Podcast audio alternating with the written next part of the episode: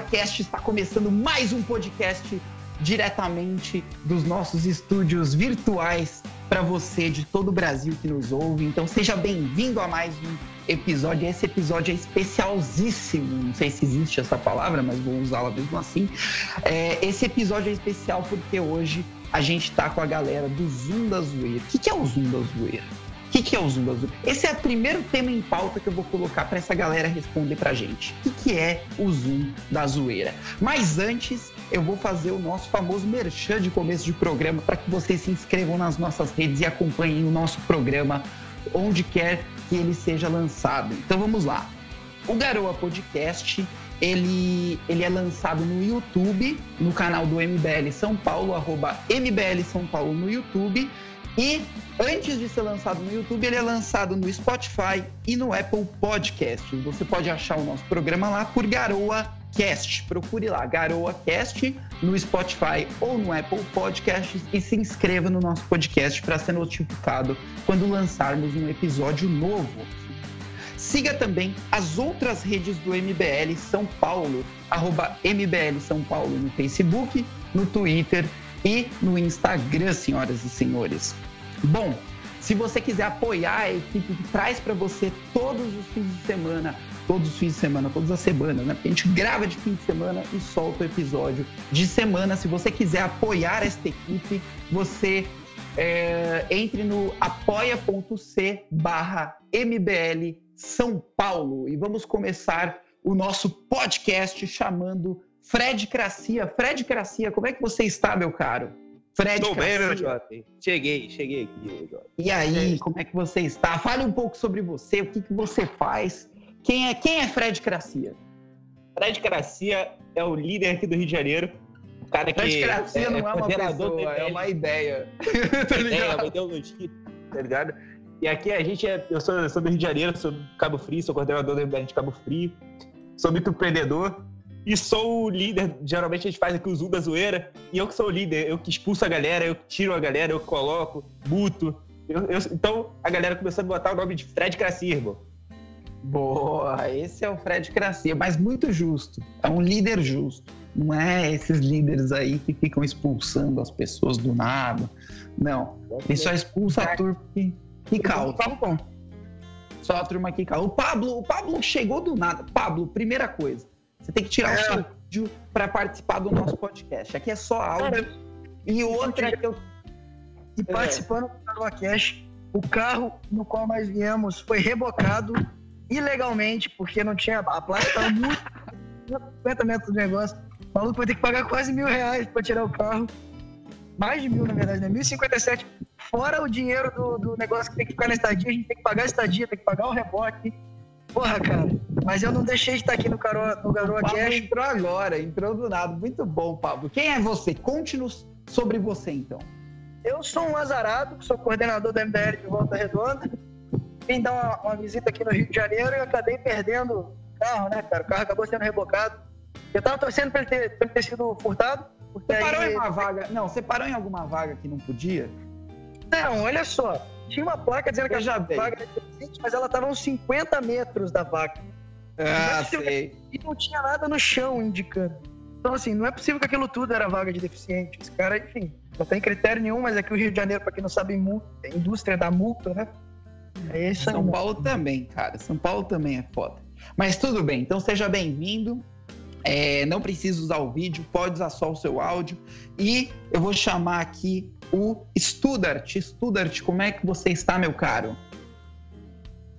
Fala, Dainese. Muito bom estar aqui no Garoa Cash. Um prazer. Lucas Studart, sou um dos líderes aqui do Rio de MBL Rio Capital, né? Não sou do subúrbio que nem o resto. Estou hospedando o Pablo aqui na minha casa, até quando eu soube que o carro dele tinha sido rebocado, mas pelo que eu sei, essa história de 50 metros é papo torto dele. Até onde eu sei, ele está estacionou errado mesmo, entendeu? Porque ninguém tem o carro. É mentira é. ou não é? É mentira. Não, é mentira. Você estacionou na vaga de deficiente. Na vaga de deficiente. Quando eu estiver voltando. Que absurdo. Quando eu estiver é. voltando, eu vou filmar pra vocês verem. Eu vou filmar pra vocês verem. O ouvinte não vê imagens, Pablo. O ouvinte não vê imagens. Vamos é, lá. Eu sou, É, eu sou um dos fundadores do Zoom da Zoeira, né? Mas não assumo essa parte de ditatorial da frescracia, porque infelizmente eu não tenho uma sala ilimitada de Zoom ou roubo, roubo a sala de alguém, né? Então, sou os fundadores, mas não prefiro não ter esse poder. Boa, boa. Bom, mas só para em vez de chamar o pessoal carioca que não rouba não é carioca. Não é carioca. Eu vou, eu vou só pro, pro Hash não ficar perdido, já vou chamar ele. Ó, oh, Hash, a gente está apresentando a turma. Você entrou agora, hoje estamos de time cheio aqui. Estamos é, apresentando a galera. Começo do programa, como é que você está? Tudo bem, vocês? Como é que estão? Tudo ótimo. Conta um pouquinho pra gente sobre quem é você, como é que você atua no movimento. Primeiramente, muito obrigado pelo convite, Denise. Eu estou muito feliz de estar participando dessa podcast hoje com vocês, com, a galera do MBL. É, meu nome é Flávio Resch, é, só tenho 34 anos, tenho 3 anos de movimento já. É, sou do núcleo de São José do Rio Preto, trabalho aqui com o Arlen, com Everton, e a gente está tá se esforçando bastante para mudar o atual cenário da cidade, né? É, infelizmente, o nosso prefeito aqui é o ex-ministro dos portos do governo Dilma, né? Então a gente está com uma batalha Nossa. bem complicada aqui.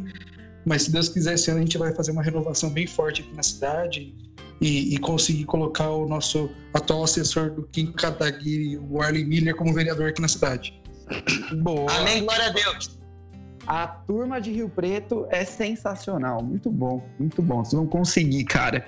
E Vamos, vamos, vamos chamar já a galera para falar. O Calabrese, como é que você está, meu caro Calabrese? Calabrese é aqui do, do aqui do, do, da nossa região aqui. O Calabrese é de casa. Como é que você está, Calabrese? Eu tô, eu tô ótimo aqui. Eu, eu, para quem não me conhece, sou o, o, o, João Calabrese. Eu sou do núcleo de Cotia, um núcleo que ninguém liga, assim como a cidade. E, e a minha, a minha vida é fazer o inferno na vida do Frota, né? Para quem não sabe, o Frota é quase meu vizinho, já foi meu vizinho. Sério? já foi meu vizinho de verdade, já foi meu vizinho de verdade. Quando, toda vez que ele fazia a cagada, eu colocava uma plaquinha ali de bom dia para ele, para ele se lembrar o como eu tava de olho nas cagadas que ele tava fazendo. A minha vida é sensacional. Infelizmente, não vou ter o prazer de ter ele como candidato aqui, porque eu gostaria de zoar ele muito mais. Justo. Pô, eu vou te dizer uma coisa. Eu já fiz a vida dele com você por um motivo. Ele tomou um processo por tua causa. Calma, calma, calma. A gente já chega nas minúcias é dos assuntos. Deixa eu só terminar de apresentar a equipe aqui pra gente já todo mundo abrir o microfone e sair esgoelando pela boca. Estrela, como é que você está, minha cara Estrela? Conte um pouco sobre você para nós. Oi, gente, bom estar de volta. Meu nome é Estrela Hoff. Eu sou de Belo Horizonte, Minas Gerais, do núcleo do MBL aqui de Minas. Não sou muito fã de café, mas gosto de pão de queijo, já deixo dito para as pessoas. Uh, eu tô no Zoom da Zoeira tem pouco tempo, mas é como se eu já tivesse lá décadas, porque ninguém me respeita e todo mundo acha que tem intimidade comigo, porque acha ela no chão e pode usar. Mas. De queijo eu... e cafezinho. é. Então, bora para ver o que, que vai acontecer e eu estou muito animada, porque eu sei que daqui só vai sair cagada. Sim, então todo mundo pode abrir os seus microfones e agora começou oficialmente o nosso podcast. Agora eu já apresentei todo mundo. Agora pode contar a sua história, Pablo. O que, que você fez? Você foi, você tirou o lugar de um deficiente. Você arrancou o carro de um deficiente não, não, da, da não, Mas, gente, mas, gente, o negócio é separou o seu carro do lugar e, e agrediu o deficiente? Foi isso? Não, cara, não, não. Isso aí é história. Eu tô muito longe, eu vou filmar quando eu chegar. Eu tô chegando. Quando eu chegar, eu vou filmar pra você ver. Pra porra. Ele vai estacionar lá de novo. Estacionar de novo, vai estacionar lá. Mas, cara, ô. Ele chega e põe o carro no mesmo lugar que foi guinchado, tá ligado? O pior vocês não sabem. O pior vocês não sabem. É que, tipo assim. Só vai dar pra tirar essa porra na segunda, velho ficar aqui na casa do Lucas até segunda-feira, perturbando mais aí. Não, peraí, peraí, peraí, peraí, peraí. Pô, tu vai ter que dormir mais um dia aqui em casa, cara. Putz, minha casa virou um hostel da Inés, pelo amor de Deus. E, filhão, chegou tua vez. Vai pagar todos os teus pecados. Ninguém mais um dia você ser, você ser hospedeiro, Studart. Você ser uma pessoa que, que é de boa com as pessoas, que convida, que recebe as pessoas na sua casa, ninguém mandou. Agora aguenta. Lucas é a sociedade, nós somos o Estado, né? Somos parasitas dele aqui. Mas, Pablo, a pergunta que não quer calar.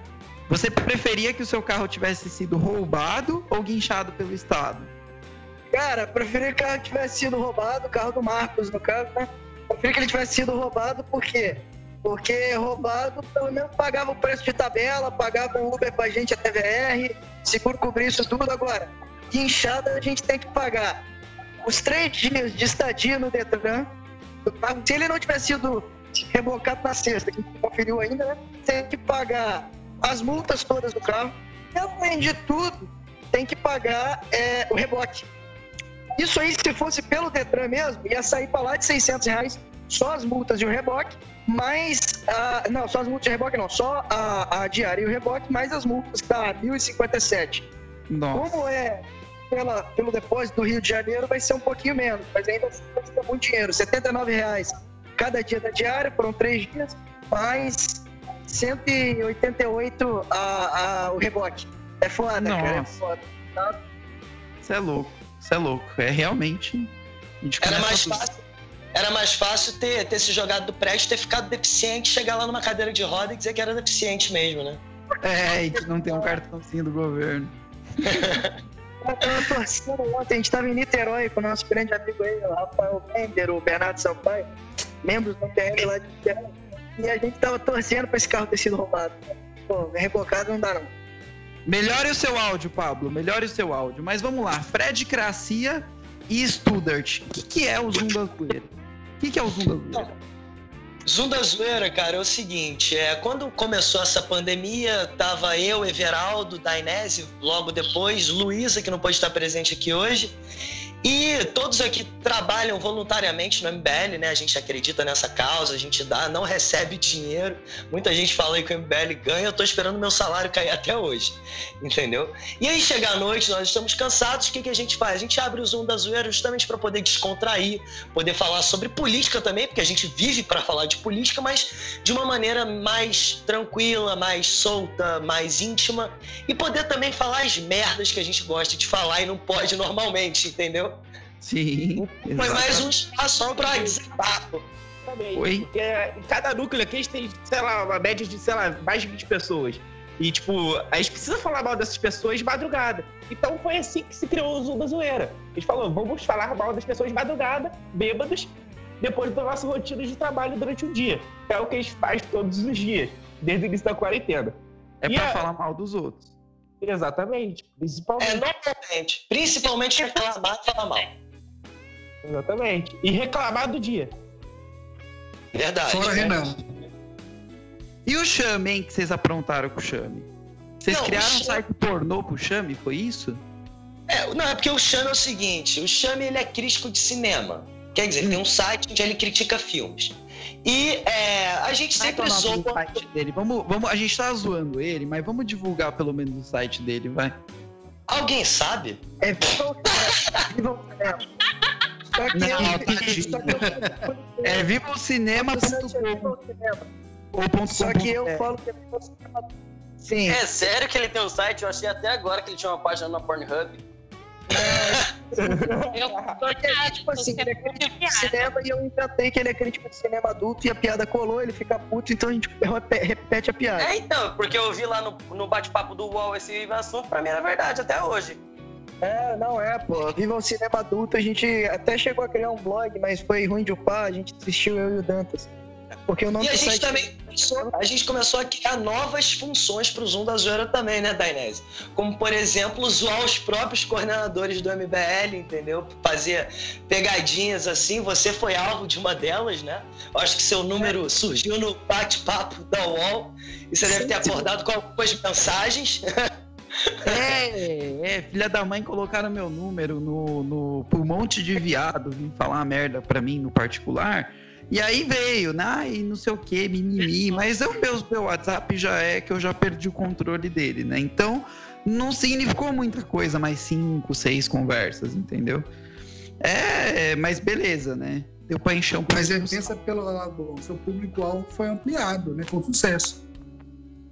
Ah, pelo menos você não levou a cantada da geladeira, né? Que eu tive que receber às duas da manhã. Cantada da geladeira, cantada da diga-se de geladeira? passagem. Cantada da geladeira, diga-se de passagem. Também de autoria minha, mas muito bem interpretado pela dona Luísa, intérprete da cantada, via de regra. O que, que é a cantada da geladeira, Pablo? Ah, Normalmente, quando a gente tá fazendo esse zoom da zoeira a gente compartilha a tela do WhatsApp, a Luísa conversando com algum dos, dos rapazotes, os quais ela dialoga, ela vem e usa a cantada o qual eu inventei, que é perguntar pro cara assim, qual a cor da sua geladeira? Do nada. É surpreendente, o cara não espera que uma menina vá falar isso e ele responde meio sem entender. Ou se ele for, se ele tiver, a gente consegue medir com isso aí o nível de. O nível de, de o quão tarado o cara tá na hora. Se o cara tiver muita vontade, ele vai inventar uma resposta. Aí a gente consegue zoar mais ele, todos nós ali pelo Zoom, observando isso aí. Cheguei Tudo no bairro do da Lucas zoeira. agora, daqui a pouco eu vou subir ali o negócio e vou mostrar pra vocês como realmente não era pra ter perdido a porra do cara. Tudo pela zoeira. Não, mas você Não, vai ser zoado eternamente por isso, cara. Não adianta se justificar. Aí, gente, Você roubou gente, a mas vaga uma de questão. deficiente. Ei, gente, gente, mas Hum. tem uma questão. Mesmo que seja uma vaga de deficiente, ele não é deficiente por ter parado lá? Eu acho que ele não deveria ter sido rebocado o carro dele. Exatamente Pode ser Mas, Por que, que ao invés de rebocar o carro, não manda ele pra CD, né? Não, foi, foi exatamente isso, pô. Se a gente. Tem pessoas no carro. Se ninguém foi capaz de ver essa porra dessa placa, é porque todo mundo é deficiente. Não tem motivo pra rebocar a porra do carro. Ô, pode crer, puta medida educativa. Ó, se algum deputado estiver ouvindo a gente, tem um projeto de lei que você pode passar que é o seguinte: se o carro da pessoa for rebocado e esse carro tiver sido parado numa vaga de deficiente, quando a pessoa for no Detran buscar, faz a apreensão da pessoa, né? Prende a pessoa e manda pra ACD, passar uns dois dias lá, entendeu? Mas uma coisa que eu achei interessante, você falou, Dainese, é que em São Paulo dá para você saber quando seu carro foi é, ou rebocado ou roubado, né? Porque eles colocam um cavalete, etc. Aqui no Rio, não. Aqui no Rio eles nem se dão o trabalho disso, porque a gente já presume que foi roubado, entendeu? Pois Sim. é, cara. eu descobri ontem- Ontem eu olhei no site do Detran, o site do Detran diz que vai tendo, ia ter um cavalete. Mas eu perguntando aqui, todo mundo falou, porra, porra nenhuma. Nunca. E aí o que, que Vocês são aconteceu? burros, já roubaram o cavalete junto. Já roubaram o cavalete, tá ligado? Eles colocam o cavalete, roubam o cavalete. Não, aí pior que eu tava olhando, e, e aí, tipo assim, e pior, ô Dainese, eu joguei no site do Detran, do depósito do Detran, e o site do depósito do Detran disse que não tava lá. Falei, pô, foi roubado, graças a Deus, foi roubado. Não roubado. Graças a Deus foi roubado. Graças é a Deus. melhor que rebocado, falei, pô. Aí, é, como eu falei, pelo motivo de custos, é melhor que ele seja roubado. Quando eu fui olhar hoje de manhã, é, na verdade quem olhou foi até o Marcos, a gente viu que estava, na verdade, no depósito é, municipal do Rio de Janeiro, ao invés do depósito do Detran. É, com isso, as taxas são um pouco menores, mas assim, pô, se a gente não tivesse parado para procurar, que medida óbvia, a gente tinha ido na, na delegacia denunciar, fazer BO, ia dar uma merda gigante. Eu ainda, além de tudo, tenho que adivinhar onde tá o carro. É, então, no Rio de Janeiro é assim, cara. Você não, não fica sabendo, mas respondendo a O pergunta. Rio de Janeiro é o estado mais competente do Brasil, depois dos outros demais. É, o Rio de Janeiro é um dos mais competentes do Brasil. Tem 26 estados na frente, mas tirando esses 26 estados, o Rio de Janeiro é extremamente competente. Mas assim, é, o que respondendo a pergunta do Studart, aqui em São Paulo, quando o seu carro é rebocado, o meu nunca foi, tá? Mas já tive amigos que tiveram carro rebocado. Que eles colocam um cavalete laranja escrito carro guinchado, carro rebocado. E aí você fica sabendo se o seu carro pelo menos foi roubado ou foi guinchado. né? E aí você, você fica mais tranquilo quando você não vê o cavalete. Aí quando você vê o cavalete, você, puta, o governo pegou, agora fudeu, eu tenho que pagar mil reais de não sei o que, não sei o que lá. Mas tem esse método e funciona, né? Eles colocam o cavalete lá. Às vezes não dura muito tempo, né? O cavalete. Às vezes roubam também. Já vi casos de, de cavaletes roubados. Mas acredito que não seja tão rápido quanto no Rio de Janeiro. É, Não, é que aqui geralmente o roubo em, em São Paulo, né, do- dos cavaletes, não, não é feito por bandido. Geralmente é mendigo que, que vai pendurar a roupa. Então é, é um caso à parte. Então leva um pouquinho mais de tempo. Se ele já tiver o cavalete dele, ele vai deixar. Exatamente. É, aqui, no exatamente. Rio, aqui no Rio, o roubo é efetuado pelo próprio governo. Entendeu? Você É. te roubam, ainda te obrigam a roubar. Depois eles te roubam o teu dinheiro ainda, tá ligado? Pra você tirar o carro. Poderia falar mal do BH, mas eu não sei como é que funciona o Detran daqui. Então eu só vou ficar escutando mesmo. Não, o Detran do, o Detran do Rio, eles devem chegar e falar assim pro cara: Ô, Almeida, compra uns cavaletes aí. Tá sem conta, traz a nota. Daí ele chega daqui a pouco: Olha aqui, eu comprei os cavaletes. Cadê os cavaletes? Não, não, tá no carro, confia em mim. Tá aqui, ó. Aqui, aqui, no, aqui no interior de São Paulo, temos até uma, uma piada, porque o pátio era, entre aspas, municipal, porém era um contrato vitalício de uma única empresa que administrava isso. Ou seja, eram todos os guinchos eram terceirizados, você podia comprar um, um reboque e prestar serviço exclusivamente só para esse é, oligo- é, monopólio. E aí, posteriormente, você ficava refém desses caras. Aí, depois do MBL bater em cima disso aí, aqui, a gente conseguiu, é, graças a Deus, mostrar essa, essa putaria, essa falta de vergonha na cara. E foi aberta licitação. E hoje existe uma concorrência, entre aspas, dos, dos pátios e dos- do, do espaço público aí, dos, do, do guincho. Mas até então era uma, um monopólio desgraçado que a gente se fudia pra cacete aqui. Caramba, vocês fizeram Não, aqui- revogar um contrato vitalício.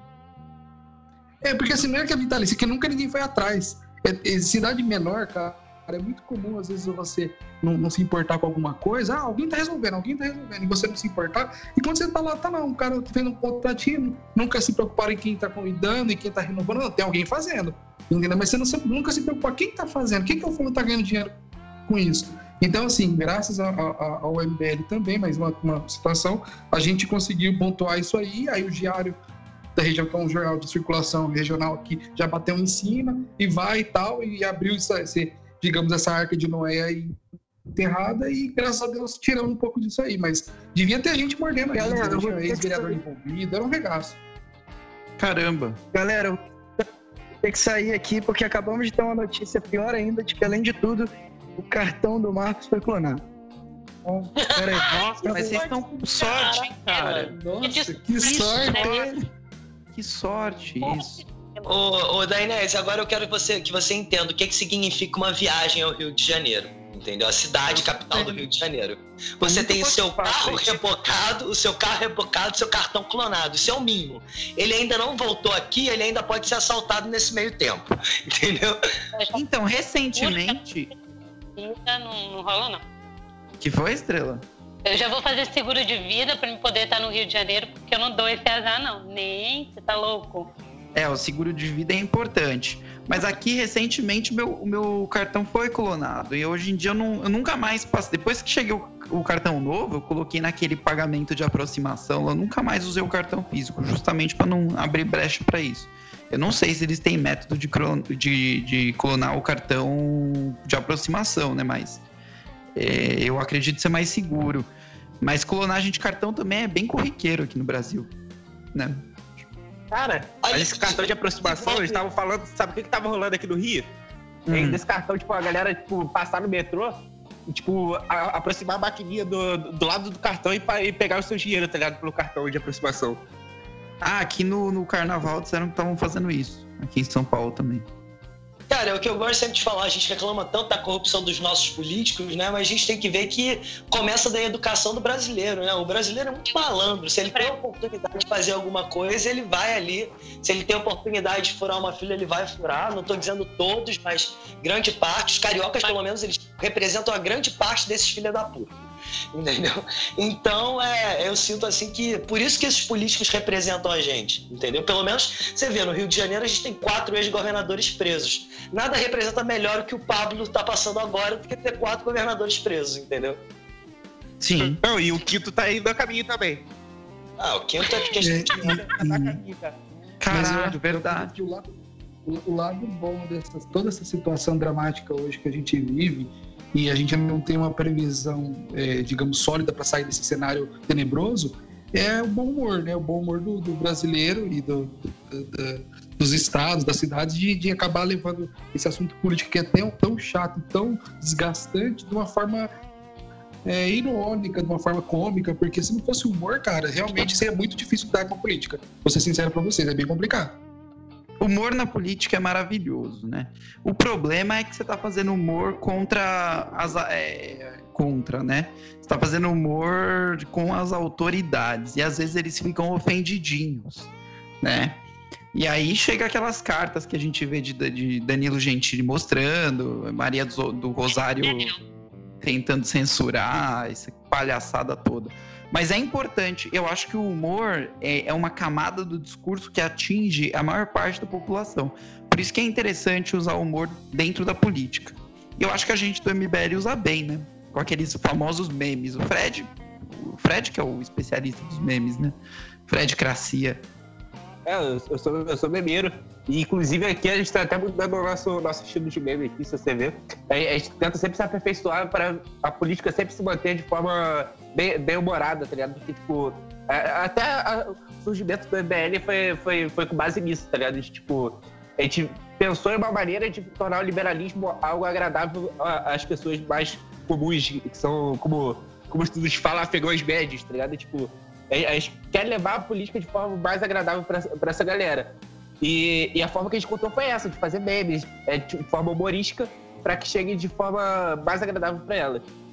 Sim. É, as pessoas, eu acho que eu acredito que as pessoas que não estão acompanhando igual a gente que participa de fato, atua nas câmaras municipais, na Câmara Estadual e até vai para Brasília fazer manifestação, é, é complicado a pessoa é, saber o tempo todo o que está acontecendo. E essas piadas em forma de caricaturas, de desenhos, de imagens, de fotografias e montagens com muito bom humor em cima da política, é uma forma de informar as pessoas e ao mesmo tempo criticar essa situação, né? E as pessoas dessa, nessa linguagem meio que egípcia, né, trazendo dos símbolos e das imagens, conseguem atrair Flávio? Opa, eu acho que o Flávio deu uma caída. Mas eu acho que foi morrendo ao longo do tempo, foi bem engraçado não, isso. Pô, é, é uma merda aquilo lá. Então, assim, não tinha como ter uma, uma, coisa de qualidade e todo mundo ter acesso. Agora todo mundo tem celular na palma da mão. Você pode ter um meme a cada cinco minutos novo e, e uma notícia de ontem já é velha e uma de hoje já tá ali. Você passa, vê a notícia de manhã, à tarde já ficou velha. Mas a piada é eterna. Então, assim, é bem legal essa questão do humor na política. Então, é porque antigamente essa turma ficava encastelada, né? Eles ficavam encastelados, você só sabia o que acontecia através de um jornal escrito, que ia ter a linha de, de, de edição ali do, do, da própria mídia, né? Então, se você pega um estado de São Paulo, Folha, Folha, você ia pegar a linha editorial que eles queriam passar para você e você ia ter acesso ao conteúdo do que acontecia dentro das, das casas legislativas, enfim. E hoje em dia a gente consegue popularizar as notícias de política. Eu acho que aí esse é o, o nosso ponto forte, né, de, de todos os núcleos do MBL. dos políticos. Exatamente. A gente sabe o nome de é, ministro, a gente sabe o nome do pessoal do judiciário, tudo isso por causa de meme, piada, porque pelo menos para o brasileiro é entender uma coisa, o nosso país é o país da piada pronta onde a gente faz piada, a gente é literalmente o pessoal que está tocando violino no Titanic. Então a gente gosta de piada. Como é que faz? Junta política, junta piada, todo mundo entende, todo mundo discute. Hoje a política é, dá pra você discutir no bar, dá pra você discutir enquanto você está almoçando, não é mais um, um grande tabu. E as pessoas gostam das piadas porque elas chegam em qualquer pessoa. É, mas daí depois pegar aquela história, ai, não pode zoar gordo, ai, não pode zoar não sei o quê, não pode. O que, que, que. Mano, vocês, mano, mas, vocês não percebem que o Brasil ele virou o, o Egito 2, cara? O, o Brasil é, virou o Egito 2, eu começo a notar isso. Porque, assim, é, hoje você tem o símbolo da proteção animal, tem que proteger os gatos, blá blá blá, o, o gato é divino, o, o, político é um deus e, e a população é, é, é, é escrava dele. É, é, é, literalmente isso. E, e, faz de bom gosto, faz de bom grado. você vê o caso do gado, cara, é, eu acho interessante como alguém consegue, tipo, tomar da própria vida, que é diferente da gente do MBL. A gente tira do nosso tempo de vida por um, um, um bem comum, por, por uma, uma, uma pauta, por uma ideia. Os caras, eles tiram todo o tempo deles em prol de uma pessoa. O cara, eu não sei o que passar na cabeça do cara. Por que ele não questiona em um momento algum que, que aquela pessoa pode estar errada. É uma pessoa, é uma pessoa viva que está disposta o tempo todo a erro. Justamente porque, principalmente, a grande maioria dos eleitores deles são do, dos eleitores, nem não tanto, mas do, dos hoje, dos que defendem, são cristãos também. Pô, cara, é, é tão anti o que eles imaginam que você fala, mano, vocês estão no Egito 2. Não, não é possível. E aí, quando a gente. Comparação. É, e aí, quando, quando você tem a. Né? Não, não que não seja, as minorias não deviam ter voz, mas quando você dá voz para um nicho específico, a gente cai na ditadura de que o que eles acham certo, e aí eles têm uma plataforma para poder dizer que eles acham certo ou não, e quem não concorda é, é fascista, é nazista, banalizar uma porrada de coisa para tipo, encaixar a gente nas ideias deles. É, é meio absurdo, mas. É, tem, tem, uma questão da, dessa visão aí mais coletivista que assim, é, o efeito manada, em qualquer que seja o termo, tá, pessoal? Não dá para a gente generalizar é, político A, B ou C. É, todo, todo, todo nicho político existe esse, esse efeito por conta da, da emoção, porque, querendo ou não, é, a gente leva o humor como uma das emoções na política, mas infelizmente ou felizmente tem pessoas que levam isso como uma, um amor passional, uma coisa de torcida, então, assim, a pessoa não quer ver aquele político de estimação ali sendo reaçado, sendo maltratado, sendo criticado. E aí, nessa hora que entra a questão da cultura nacional e até a questão do desenvolvimento das pessoas, que elas estão começando a enxergar que, opa, peraí, não existe só o lado A e B, existe o lado C, o lado D, a divergência de opiniões opiniões. E isso é muito fundamental para a democracia, porque a gente consegue ampliar o leque de opções dessas pessoas e aos poucos tirar essa doutrinação e essa, e essa sabe, esse controle da camada populista né, que encanta tantas as pessoas, mas depois ela fala, olha, ele está me dando com a mão e tirando com a outra. Então, assim, aos poucos, eu acredito que o MBL tá, tem um papel fundamental nessa hora com com esse lado humorístico da, da, da, situação política, porque consegue trazer a emoção da piada, ao mesmo tempo quebrar aquele paradigma da, da emoção passional da pessoa, aquele amor doentio. Então, aos poucos, a gente está conseguindo virar essa batalha. Devagarinho, água mole e pedra dura, né, pessoal? Então, eu acredito muito nisso aí. Sim, sim. Mas uma, uma coisa interessante do que você falou, Flávio, é que você tem. o, o povo brasileiro, uma parte do povo brasileiro, é tipo aqueles fãzinhos de Sandy Júnior. Sabe, que coloca a bandaninha na cabeça, vai no show do, do, do, desse, desses caras aí. E, e se, se, você falar mal, ficam falando um monte de groselha para você. Né? É a mesma Sim. turma que tem o político de estimação. É exatamente o brasileiro a mesma... é a K-Pop e, e, o Bolsonaro, o Lula, esses caras é o BTS, né, velho?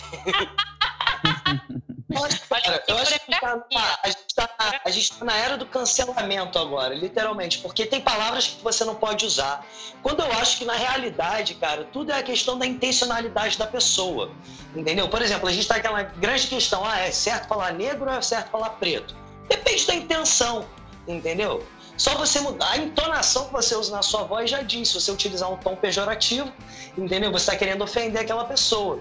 Então a gente está numa época muito chata por causa dessas minorias que querem, né? Daqui a pouco você não pode nem utilizar gênero mais, entendeu? Eles querem botar o X agora, estão querendo assassinar até a língua portuguesa. É melhor você matar o Aurélio em vez de matar a pessoa, entendeu? É que também tem as coisas óbvias, né? Tem gente que é preto, e aí você não pode falar que é preto, tem gente que é branco, você não pode falar que é branco, tem gente que é gordo, você não pode falar que é, é, que é gordo. É, é o óbvio. O óbvio agora não pode ser dito, porque ele ofende. As pessoas ficaram muito sensíveis. Nós estamos na, na geração do cancelamento, a geração de gente sensível, com problemas psicológicos que não se aceitam e quer fazer outras pessoas aceitarem elas, se elas não se aceitam. Mas você sabe que é assim. É, e tem, eu acho que é relativo essa parte. Porque, por exemplo, se a pessoa é negra, se a pessoa é branca, indígena, tá? A pessoa é um ser humano normal, é como todos os outros, todo mundo é, deveria ser tratado, pelo menos, né? De uma forma, do, da mesma forma, porque todo mundo é ser humano. Agora, o legal dessa história é o seguinte: é você fazer o bullying com a pessoa que é aquele bullying construtivo que eu considero. Por exemplo, a pessoa é gorda. Daí você faz o bullying é aquele bullying leve. Né? Não tô falando de você massacrar a pessoa porque ela é gorda. Não, mas você encher o saco, ficar, faz uma brincadeirinha outra. Às vezes a pessoa ela ganha um incentivo para emagrecer por causa dessas brincadeiras. Né? Lógico, pode levar a depressão, pode mimimi, um monte de. Mas é uma espécie de incentivo. Vocês não acreditam nisso? Ah, meu, meu ex Eu acho que vai de pessoa para pessoa, né? Oi? Tem coisas que, que afetam de maneira. Perdão, Estrela, fala aí. É porque uh, do negócio do bullying constrói, meu ex-namorado emagreceu, tipo, mais de 25 quilos, depois começaram a chamar ele de tetinha. Então eu acho que muda assim as pessoas. Mas é, é tipo aqueles apelidos que só incomodam e não humilham. Então ele, ele teve uma grande mudança na vida dele. Mas talvez não sirva para todos. Né?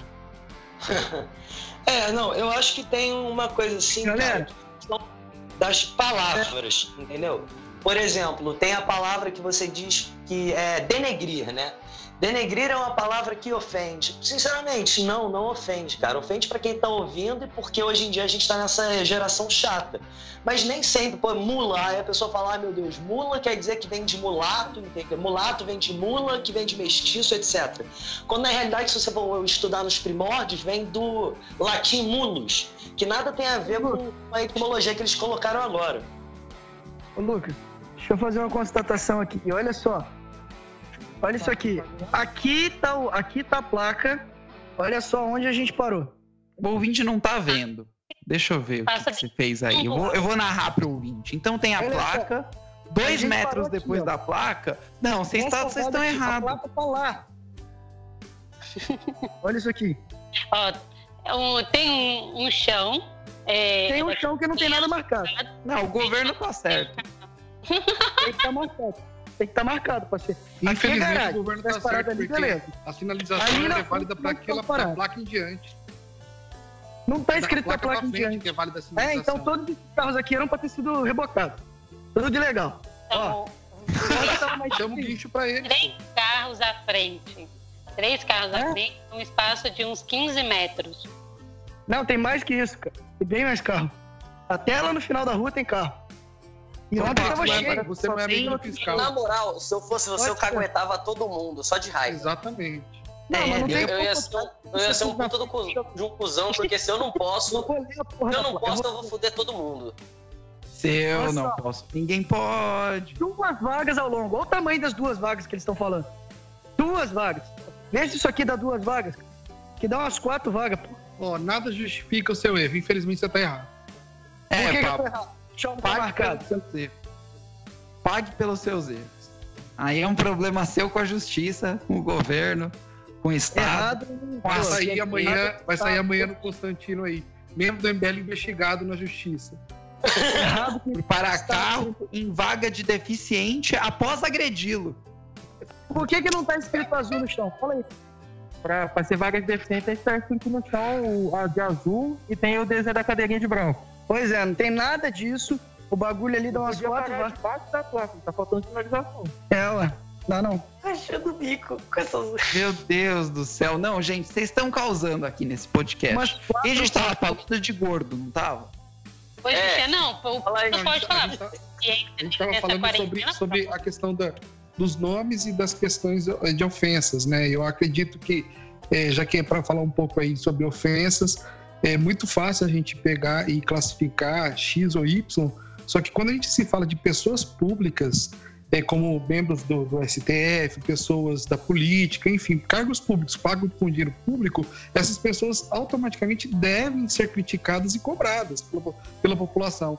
Logo, essas pessoas públicas devem ou deveriam aceitar com uma forma mais branda críticas e ofensas, até porque são pessoas públicas, é, não somos nós que estamos pagando elas ali para estar tá trabalhando por nós. Então, assim, você ter uma, um, digamos, uma censura por certa parte de, de, público A ou B, ou até uma militância virtual vindo agredir quem critica essas pessoas, isso para mim não é democracia nem uma liberdade de expressão, é mais uma coerção mesmo e uma, um autoritarismo fudido, né? Infelizmente.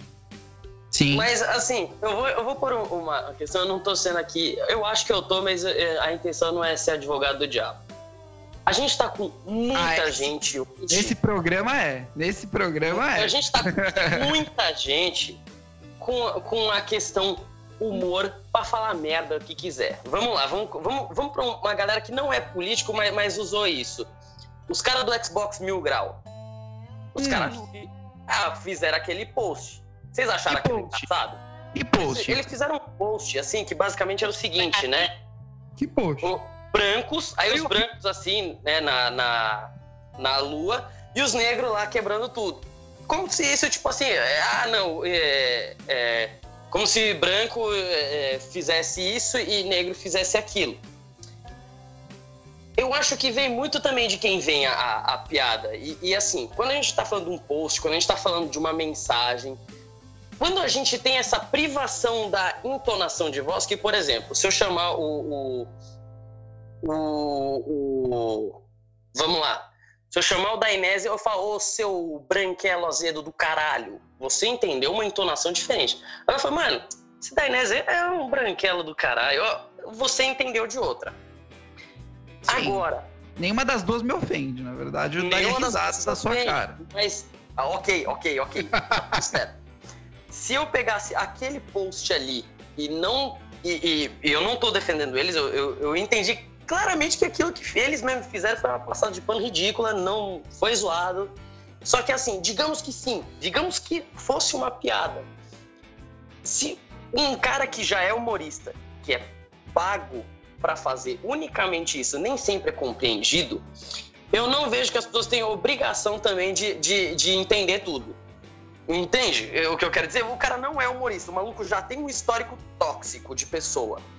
Sim. Aí você se justifica como piada para para guardar a sua liberdade, não é nem liberdade de expressão, a sua liberdade é, de cadeia, eu quero dizer, eu, eu, acho que aí vira várzea também. A gente, a gente tem uma questão assim que é muito difícil porque a, a liberdade de expressão, eu, eu sou uma pessoa que fala, bom, para quem aqui, se vocês vissem as merdas que eu falo no Zoom da zoeira, é, é, às vezes é meio absurdo.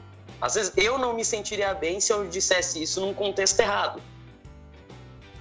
Sim. Então eu, é muito difícil. No caso, é, pessoas públicas, sim, estão ali é, é, dando a cara a tapa e, e, e vão ser criticados um momento ou outro. Mas assim, eu vejo que a piada é muito mais engraçada por parte da aceitação dela do que do próprio emissor. Então, se a gente tem uma piada de pouca aceitação por parte da sociedade vindo de um comediante, isso é uma piada ruim. Que ele mesmo, por ser trabalho dele, é como se ele entregasse, sei lá, ele fosse o, o cara que fez o lanche do Mac, eu devolvesse lá o hambúrguer para ele, porque o hambúrguer tá uma merda. Agora, quando você é não é uma pessoa que faz isso, quando você é um anônimo na sociedade você solta uma dessa, como que a gente avalia essa, essa pessoa? Eu, eu tenho muito essa dúvida, porque eu gosto de fazer piada é, e eu de ter escorraçado o, Calabese, acho que assim, a questão de, de, avaliar não é questão de a gente é, julgar, mas é, é, justamente pontuando o que você disse aqui. A gente tem que ter um, um, um leve consenso. Um, um, humorista, ele vive disso, é a função dele fazer piadas. Uma hora ele vai acertar, uma hora ele vai errar. Beleza, agora uma pessoa comum fazer uma crítica ofensiva para uma pessoa que você não, você não conhece a pessoa, você não conhece o trabalho da pessoa, você não conhece a história da pessoa, e você faltar o respeito com ela ofender, isso, se a pessoa se sentir ofendida, ela, ela tem o direito de procurar justiça e pedir um dano moral ali. Agora, quando você faz isso para uma pessoa pública, que você paga ela, ela trabalha para você, é diferente, porque essa pessoa pública está sendo paga para ser. Nós somos os patrões, é diferente.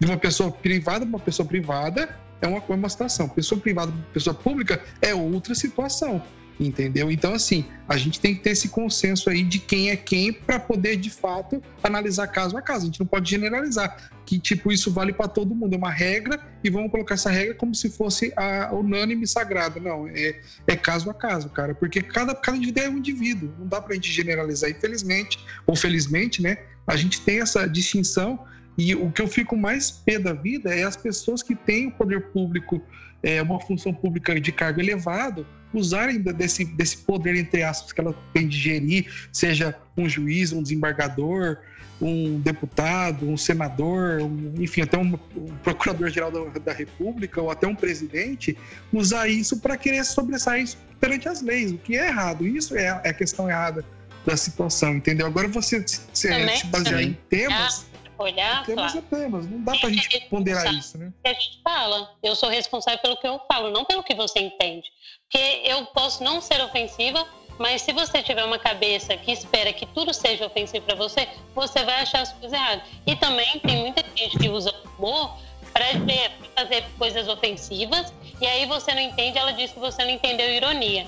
As pessoas têm usado a palavra ironia para justificar as coisas que elas só estão querendo te ofender gratuitamente. Depois elas falam que você não tem atividade cognitiva suficiente para ter entendido a piada dela. Existe tipo, essas não, não sou eu que sou Cara, cuzão, é disso... é você que é burro. Ainda, ainda é, Sim. É, Sim. essa, essa é a minha questão, porque eu falo assim, o humorista, ele é grande parte do momento, ele tá dando a cara dele a tapa, ele tá, ele tá ali, ele fala e ele mostra que foi ele que fez a piada.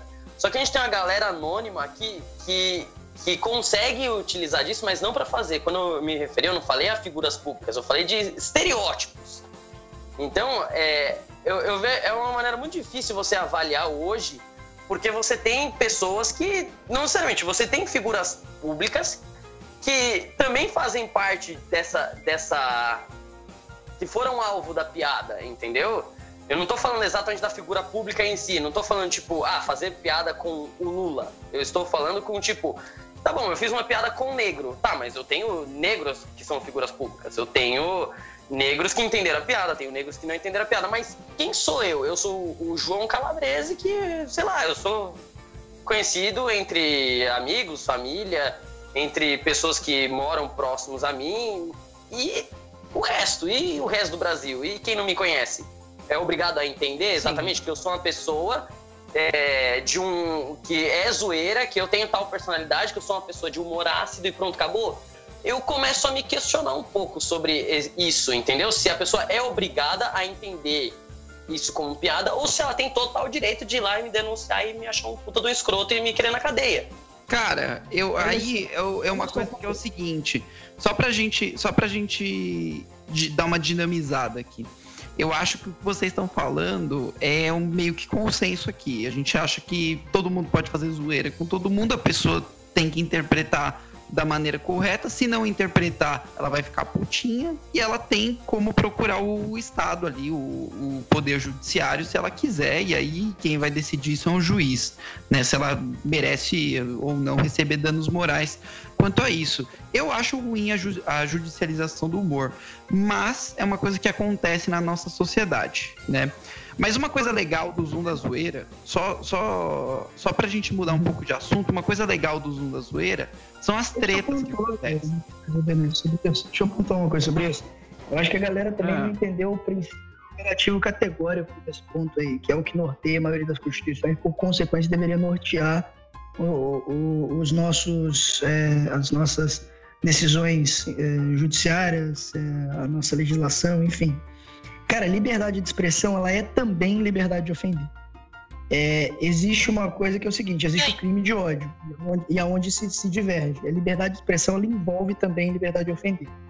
É, até o momento onde envolve crime de ódio. Quando o Calabrese fala, ah, a pessoa tem que entender, será que meu humor é ácido? meu... Cara, a pessoa não é obrigada a entender, ela pode levar aquilo a mal e nunca mais falar com você. Agora, ela ter direito de usar o aparato jurídico para te prejudicar disso aí, cara, a maioria da- das, dos países eh, que seguem um modelo jurídico um pouco mais, eh, digamos assim, um pouco mais sólido, não. A pessoa, para ela te denunciar, você tem que ter comprovadamente uma perda com aquilo. Você conseguiu comprovar a perda?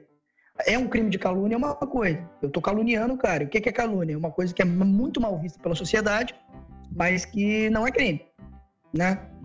É, não, difamação, perdão. Calúnia é quando é crime. Difamação, eh, calúnia e difamação.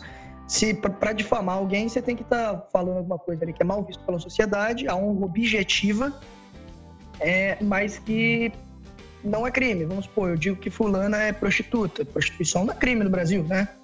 Então eu digo que fulana é prostituta. É, isso é difamação. Se eu informar, disser publicamente, é, ou eu caluniar, eu disser que Calabrese roubou a carteira de Dainese. Porra, isso aí é, não é calúnia porque é verdade, mas enfim. Mas o Calabrese É. não é carioca. Não, não, tô Ah, dizendo. a questão que, que me pega não é nada disso. A questão que me pega é o seguinte: é, se a pessoa não. Se eu falei isso como. Ah, agora a gente usou isso como piada. Se eu não entendi, você me causou dano, mas foi piada. É isso que eu quero dizer. É, unicamente é, eu posso usar isso a meu favor de qualquer maneira, eu posso justificar qualquer coisa que eu falo como piada. E porque aí você pode usar argumentos piores. Você pode usar um cara como Hitler, não, tudo, todo aquele livro dele lá, o My Kampf, foi uma grande piada. Se ele não tivesse feito absolutamente nada, pode ter sido uma piada, mas e pra quem ouviu? E o receptor? Não, e a pessoa que ouviu o que eu falei do carioca aqui, o ouvinte, pode chegar e falar assim: ah, o Dainés tá falando que todo, todo carioca é bandido. Xenofobia. O Dainés tá falando É, isso. a parte E na verdade a é gente o não tá Se a você vai tá ligando pra moral da todo pessoa. carioca vai tentar te assaltar. Quem que falou? Mas o, o, o, Calabrese, mas o Calabrese, nesse ponto aí, é, aí, se o Hitler não tivesse feito nada, na prática, ele não teria cometido crime nenhum. Ainda que alguém dissesse que é- era piada, aí, pô, é mal visto pelos olhos da sociedade, mas não é motivo para criminalizar. Até, por outro lado, é sim, porque no Mencap não é só. é, ele não tem só colocações, ele tem literalmente incitação ao crime de ódio. Aquilo Ok. sim é, não, mas vai ser penalizado. Não, mas Enquanto se ele não fizesse incitação- nada, eu não posso. Cara, Mas se a pessoa. Mas aí tem a Isso é ao piada, crime de Dainé, Mas aí você quer prender alguém pela possibilidade dele cometer um crime? Isso aí é. Ninguém é, vai qualquer- Mas qualquer- ninguém quer falar em prender. O que a gente tá falando é assim: é, o, o meu humor, ele deve ser respeitado independente de qual for? Não, eu acho que as pessoas têm total direito de me achar um puta de um cuzão e querer me foder também. Eu, eu acredito, Não. assim como eu sou responsável pela, pela cagada, a gente vai se ver lá no, no, no judiciário e pronto, acabou. Calabrese, A pessoa tem pessoa- vontade de ser cuzona é também. Ô Calabrese, olha só, a pessoa, ela é, sim, ela tem direito de se sentir ofendida. O que eu falei é que ela não tem direito necessariamente de invocar um aparato jurídico se não houver é, compostura para tal. A, a regra do, do judiciário em geral, ela, ela prevê proporcionalidade, porra. Se eu te ofendi, você pode me ofender de volta.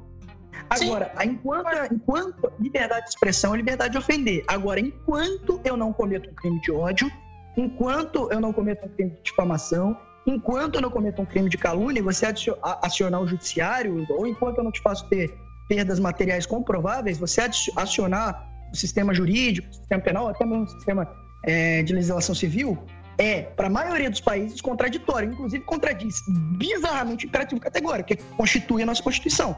Então, se a gente aceitar o seu argumento, a gente vai ter que tirar todo o nosso processo civil, penal, constitucional e, bizarramente, algumas vezes, alguns juízes decidem dessa maneira. O que é Não, mas vocês complexo. estão muito sério. Vocês estão muito sério. Eu quero falar da treta da estrela com o Fred. com o Fred. A gente tá lá em cima ainda. Calma, depois a gente aprofunda. A estrela e o Fred tretaram. Eu quero saber dessa treta aí. Quem vai contar? Qual das partes vão contar? Não, eu quero saber até onde está o Fred. Que aí eu Onde dou está o Fred? a palavra. onde está o olho. Estou, Onde estou está o Fred? estou aqui. Estou aqui. E Eu aí, dou- que treta foi essa? Calma aí, já explico. Um segundo. Estamos esperando. Não, é que, tá, é que eu tava mastigando uma Só carne. dá, dá descarga aí, vem, Fred. Nossa, a turma participa desse podcast cagando até, velho. Não, eu tava comendo churrasco, gente. No outro patamar. Carioca Hum. faz churrasco todo dia, que é comum. Diga-se de passagem, o Fred chamou uma novinha pra lá e não chamou os, os pars. Tá aqui Aí tá na mesma cidade. Isso, isso aí a gente chama aqui no Rio de X9. É o nome que, eu daria. Pri- Existem prioridades. Mas então, gente, vamos ao papo que tava naquele dia do Zoom. É, a- a- o grande debate tava se o segurança, em caso de. Em, em caso se, se, tipo, tivesse rolando um assalto e o, o- assaltante apontasse uma arma pro segurança da, da loja ou algo do tipo, se o segurança só poderia tirar depois de. de- depois de. de você já poderia tirar assim que o segurança. assim que o bandido apontasse a arma, ou só depois que ele atirasse. E a estrela veio defender que, que o correto seria só é, é, só a partir do momento que ele disparasse que eu, que eu poderia disparar de volta contra ele. Eu Nos segurança. Estados Unidos, você, o policial ele, ele pode só atirar no bandido se o bandido estiver portando uma arma na mão. Se a arma estiver no chão e o bandido longe da arma, ele não pode atirar no bandido. Mas se o bandido estiver com a arma na do mão, o estado. policial pode atirar. Depende do estado isso aí, Flávio. Depende do estado. É, depende do estado.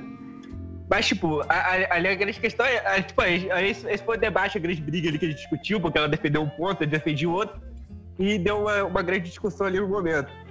E isso foi até, é, é até interessante no Zoom, é isso, que, que a gente sempre cai, cai, cai em desavenças ali, porque um tem uma opinião diferente do outro. E isso faz parte ali e tal, e até é construtivo, porque, tipo, a gente. É, é, mostra que a gente não é só zoeira, a gente, a gente fala também sério quando tem que falar, entendeu? E, tipo, a gente caiu ali no debate sério ali, até a gente no dia se ofendeu ali um com o outro. É, e depois no dia seguinte a gente pediu desculpa um pro outro, mas, tipo, no dia foi uma treta séria, tá ligado? Sim, Vai. sim. Mas essas tretas que são legais, porque o, o, que acontece é que sem essas tretas ficaria muito mimimi ou muita coisa do que a gente já vê dia a dia, né? Agora, essas tretas que levam a gente a, a tentar trazer uma solução, uma, tentar achar, buscar um, um, consenso nessas histórias. Mas vocês chegaram no consenso? Vocês pararam de tretar? Cara, então. é, é, é, no consenso, né, Estrela? Você tá incitando uma nova briga, Denise. Nós do liberalismo, que é, que eu, eu posso fazer. achar uma coisa, ele pode achar outra coisa, mas a gente tem muito mais pontos em comuns do que pontos divergentes a mesmo que tenha grandes divergências. Eu, eu, me, eu me amparo muito em, em leis, em é, coisas judiciais, do que é, no meu achismo. Então, às vezes, eu sou incisiva quando eu defendo as minhas questões. Então, eu sempre estou exaltada, assim, quando eu defendo. E aí eu acho que isso faz com que outras pessoas se exaltem também. E eu, eu tenho. Ah, é, a grande questão ali do dia que eu até coloquei, tá ligado? É que, tipo, por exemplo, eu sou muito legalista. Só que tem alguns pontos que, tipo, a minha ideologia, tipo, liberal, é, é, pressupõe a minha, a minha legalidade. Então, tipo, algumas coisas que estão na lei, eu não concordo. Eu acho que, tipo, segura da ideologia, não bate, não deveria existir aquilo ali. E a mesma coisa é isso. Hoje, na, hoje na, na, na jurisdição tipo, de arma hoje em dia aqui no, no Brasil, você pra. Hoje o bandido tem que atirar primeiro para depois você atirar nele. Então, tipo, porra, a lei tá errado. Você deveria. É, se você. Se você o meu princípio já começa do. Se eu cara, não conseguir desviar, desviar, do tiro, eu tenho que morrer de graça? Sério? Cara, na, na verdade é o seguinte: é o que a lei diz é que o policial em incursão ele não pode atirar se ele não tiver é, se ele não tiver avisado antes, portanto ele deveria dar em tese dois tiros para cima. A gente sabe que na verdade ele acaba matando o cara e depois dá os dois tiros para cima para completar os três tiros, né? E o que diz também é que o, o policial é, ele não pode agir com excesso de legítima defesa. Agora, é, tanto na jurisprudência como é, na doutrina penal que a gente pega aí, dificilmente, a não ser que seja um juiz extremamente garantista, é, dificilmente você vai ser punido por atirar com o cara que tá com a arma sacada, apontando para você. Agora, se o cara ele tá, achou que o negócio era uma arma, atirou, é outra história. Mesmo assim, é, você pode cair em caso fortuito ainda e ser, ser livrado. Se o cara não sacou a arma, você pode dizer que você estava em caso fortuito, legítima defesa, estado de necessidade. O que, que, seria o excesso de legítima defesa? Se, por exemplo, se um cara é, é tipo, ele me aborda, eu, eu, luto com ele. Uma, uma pistola, você saca uma bazuca. Não, não, não. Ah, não seria nem isso, cara. Seria tipo, por exemplo, Eidarés, seria basicamente, tipo, por exemplo, o cara, não, o cara, é, o cara pra mim é, e, tipo, aí eu vou me defender, eu dou, tipo, sei lá, 40 tiros no cara porra, a, a, partir de quatro tiros, a polícia, já, a, tipo, a justiça já considera que eu tô dando um excesso ali, tá ligado? Eu tô dando mais do que deveria dar. Depende da positivação, depende do, do juiz isso aí. E aí, não, aí tipo, por exemplo, eu luto com o bandido, eu roubo a arma dele, consigo pegar a arma dele, eu tô, tô desarmado. Eu luto com ele, consigo roubar a arma dele. Vamos supor que eu descarregue o pente na cabeça dele. Isso, tipo, é excesso de legítima defesa? Seria uma espécie de excesso. Só que, só que aí já, já é um caso diferente, porque você não é um policial, não, você não é um agente da lei. Você foi traumatizado e você agiu impulsivamente. Aí, psicologicamente, você estaria certo. Provavelmente nesse caso, é nesse, caso, nesse caso é estado de necessidade, não seria errado, mas excesso de legítima defesa, tipo assim, o cara veio te, te bater com, sei lá, com um pedaço de madeira, você tomou o um pedaço de madeira dele, você amarrou ele na tua, na tua árvore da tua casa, você arrancou toda a Igual aconteceu com, com um camarada, um policial. Arrancou todos os dentes do cara para não ficar só as provas do crime. Arrancou toda a pele. fogo nele. Não, não pôs fogo, não. Arrancou a pele mesmo. Era um policial aposentado, velho. Arrancou a Aí, pele dele?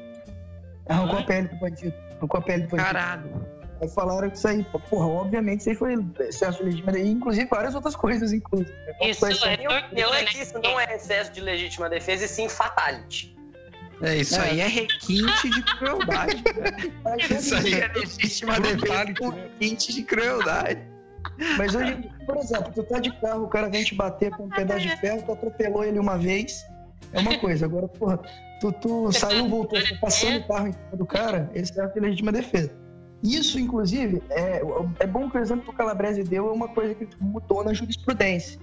É, um tempo atrás, o policial tinha que reagir com é, proporcionalidade à arma que o cara te atirava. Hoje em dia, isso, tá, isso tem sumido, né? Você tá ah, de é, quero saber é a proporcionalidade da como que é o Por exemplo, ó, o cara tá de AR15, o policial tá de, sei lá, não sei se a polícia do Rio tem AR15, não, vamos supor que o policial tava de AR15 o bandido tá com uma 9mm. Porra, tu vai largar a, a R15 pegar uma 9mm. Vai lá, pegar uma 9mm, voltar pra posição e falar, agora podemos brigar. É, Sabe não, aquela pode. treta que, é, entre Paperino e, e Pernalonga, que eles vão assim, né? Um vai com uma faca, o outro vai com uma espada, e o outro vai com... começa aquele bagulho. Sim, sim. Eu acho que seria demais. Agora, mas como que eles fazem? Eles, eles tabelavam a proporcionalidade? Tipo, se o cara te der uma bicuda na canela, você pode dar um chute no joelho. Se o cara vier com uma faca, você pode ir com uma espada. Se o cara vier com uma pistola, você, você pode ir com uma semiautomática. E, e, e se o cara vier com um avião, sei lá, vem com duas torres, alguma coisa assim. E se usar aqueles padres de conversão do, do, do, do Age of Empires? Aí você só vai. Ô, Lolo, Cara, isso normalmente quem decidia na época era o juiz, era a decisão de cada um. E aí tinha ah, os punitivistas, os mais garantistas, a galera mais legalista. E aí era discussão de boteco. É, o juiz fazia uma verdadeira discussão de boteco. Hoje em dia, graças a Deus, a jurisprudência já teve até súmula vinculante, já acabou com esse problema aí. é foda. Mas o, já tentaram se aprovar o excludente de licitude aqui no Brasil, que é resolver é, em boa parte o restante dos problemas quando a gente fala que é excesso de proporcionalidade, pelo menos para o policial na atividade do, no exercício da função. Cara, o policial que mais sofre, cara. Porque, tipo, ele, Mas tem, ele que, tem que ainda- aprovar ele- isso? Vocês acham que tem que aprovar excludentes de ilicitude? Sim. Bom, para muitas coisas sim, é ótimo que se aprove. Eu achei que a Mas a de- milícia, a milícia vai ter poder pra matar, então, depois disso. Não, mas não como Ah, mas aí cara, isso não vai ter poder para matar, porque ela não vai estar agindo em função do, do- ela não vai estar agindo em função do carro. Ela vai poder continuar, ainda mais depois da lei de abuso de autoridade. Eu acho que agora que passou a lei de abuso de autoridade, é um excelente momento para se aprovar o excludente, excludente de licitude. Porque aí vai, vai haver um check and balance bem funcional. Sim. É, exatamente. É, mas eu, eu discordo dessa questão da Inés falar do- da milícia, porque pra mim milícia é um criminoso. Logo que você é criminoso não tem poder de fazer isso, entendeu? Você É, pode pra usar mim, o, o pra poder da é farda pra poder justificar crime. Mas ele, Ele é um que- criminoso, mas ele tem farda, né? É isso que ele tá falando. O, o, Exatamente, o mas existem investigações internas que, tipo, é, provando que o cara é um criminoso, ele vai ser preso que nem um traficante, por exemplo. Não, não, pior, pior. Com a lei de abuso de autoridade, Ela é em policiais, toda milícia, toda milícia tem que ter policiais, ela é formada a milícia é formada por policiais. Sim, é formada Não, por ele. Por Na verdade, na verdade, mesmo, Estrela, essa definição foi, foi, é, foi- essa definição foi feita aqui no Brasil por causa desse, desse negócio que acontece no Rio de Janeiro, que os policiais, eles se tor- alguns policiais, né, se tornaram parte de outra organização criminosa que ocuparam os vácuos de poder causados pelas faltas de traficantes que eles estavam prendendo. Então o traficante saía de lá, não tinha mais comando ali, a milícia ia lá e tomava tudo e começava a vender gás. Na minha mão, o PlayStation 3 é mais barato, esse tipo de coisa. Mas o que, o que, o que, o que a definição de milícia, milícia mesmo, é, é o quê? Existem dois tipos de exércitos, vamos supor. O exército oficial e a população civil armada. Quando você, quando você antigamente tinha uma guerra, a população civil não ia para a guerra, a não ser que ela precisasse defender o território que estava sendo invadido. Aí, o que significa chamar a milícia?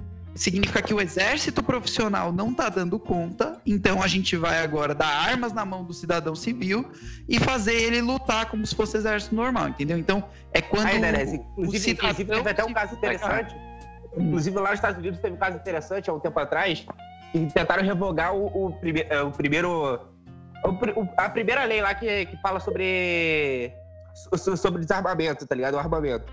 E que- quiseram revogar pra, pra tirar as armas dos americanos. Mas é 3% da, po- e 3% da população eh, se juntou eh, e, tipo, arma- de forma armada, foram até, até os, os, gover- os governantes para cobrar que tipo, mantesse esse- esse- essa lei que, tipo, permitia armas. E isso ficou até um caso famoso, tá ligado? E, tipo, até hoje, eh, toda vez que citam eh, a questão do desarmamento e tal, eles, citam esse caso dos 3%.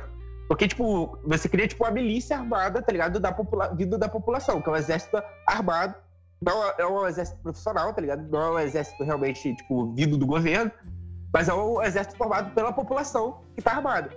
E isso, tipo, você impede de passar qualquer coisa que você veja que tá ilegal, que tá, que tá injusto.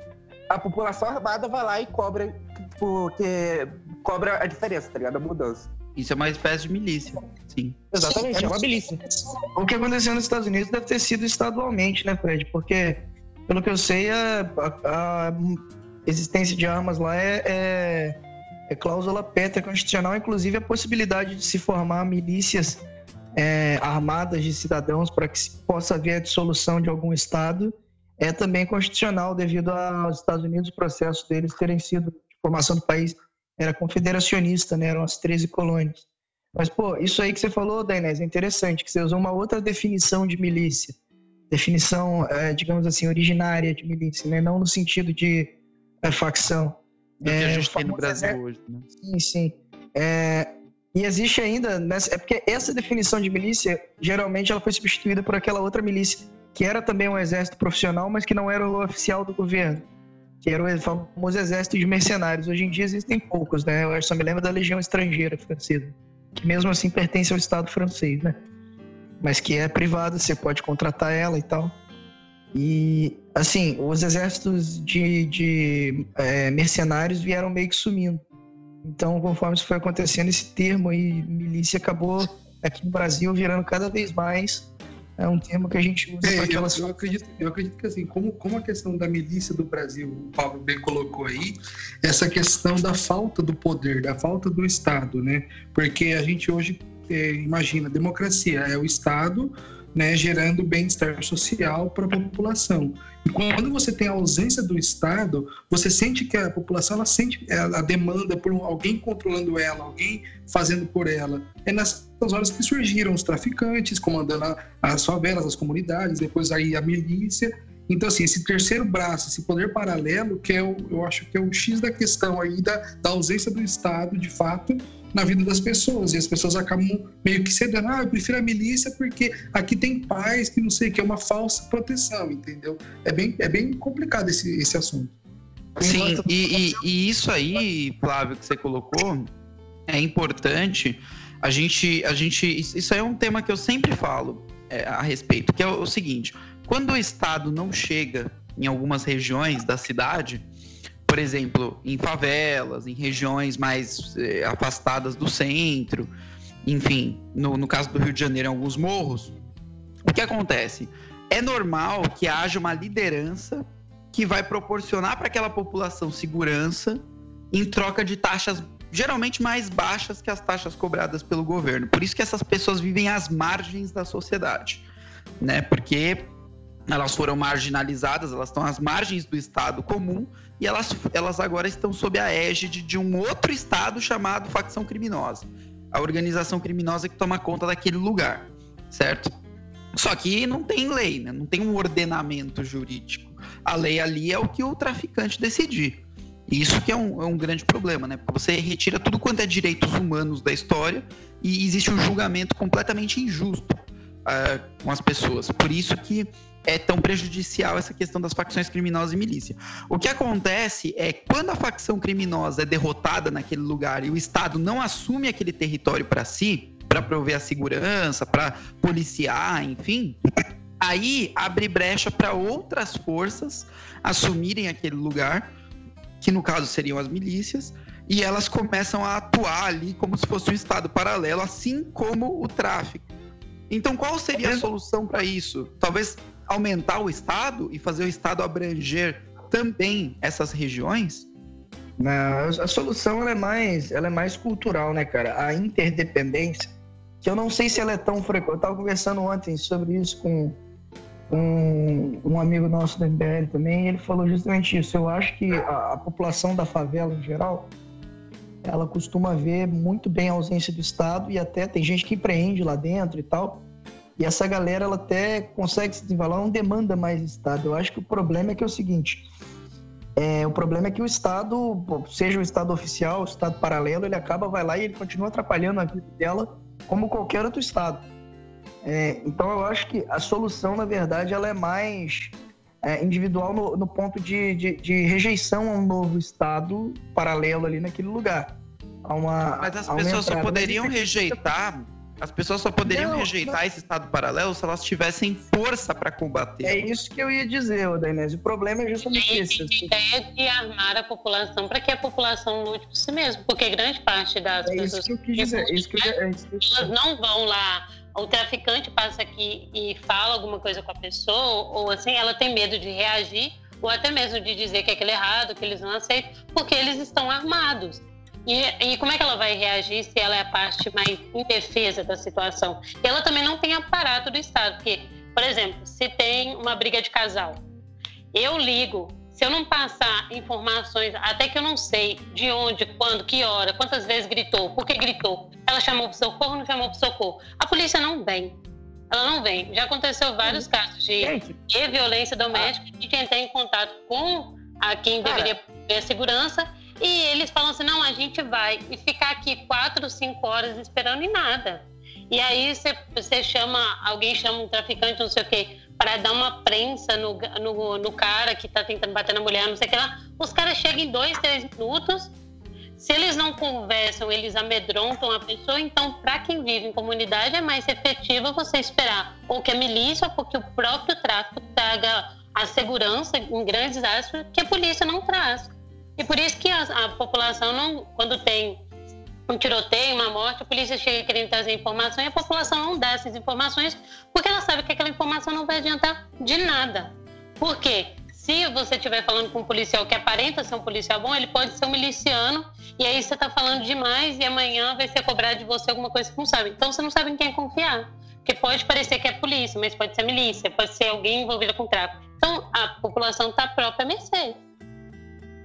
Não, Sim. a, a grande, a grande questão, a grande questão do, do, por exemplo, da, da questão do porte de arma e tal, de que a população está armada, é justamente para evitar isso. A polícia nunca vai conseguir é, ser onipresente, onisciente, estar em todos os lugares. Então, tipo, se a, se a a própria população estiver armada, por exemplo, no caso desse de violência doméstica, meu vizinho estaria armado. E ele poderia evitar a situação que está ocorrendo comigo, entendeu? Então, tipo, é, com a, com a população armada, com a cultura da arma, você tem muito isso de, tipo, ah, eu, eu não tenho arma só para me proteger, eu tenho a arma para me proteger e proteger a- as pessoas que estão em volta de mim. Então, tipo, E para me proteger do Estado, inclusive. exatamente, se precisar. Eu, eu acredito, eu, eu- eu vejo muito que nessas regiões é, é, eles têm, principalmente né, pela baixa escolaridade, eles são muito mais baseados pela moral, né? Muito mais aquela moral de, pô, o cara estuprou minha filha, eu tenho direito de ir lá matar ele, do que pelo, pelo, pelo jurídico, esse negócio. Se o Pablo chegar, por exemplo, falar todo esse papo pra ele, pra uma pessoa de baixa renda, blá blá blá, o cara, tá, que se foda, eu quero é meter bala nele, eu tô puto. O cara estuprou e a polícia não veio.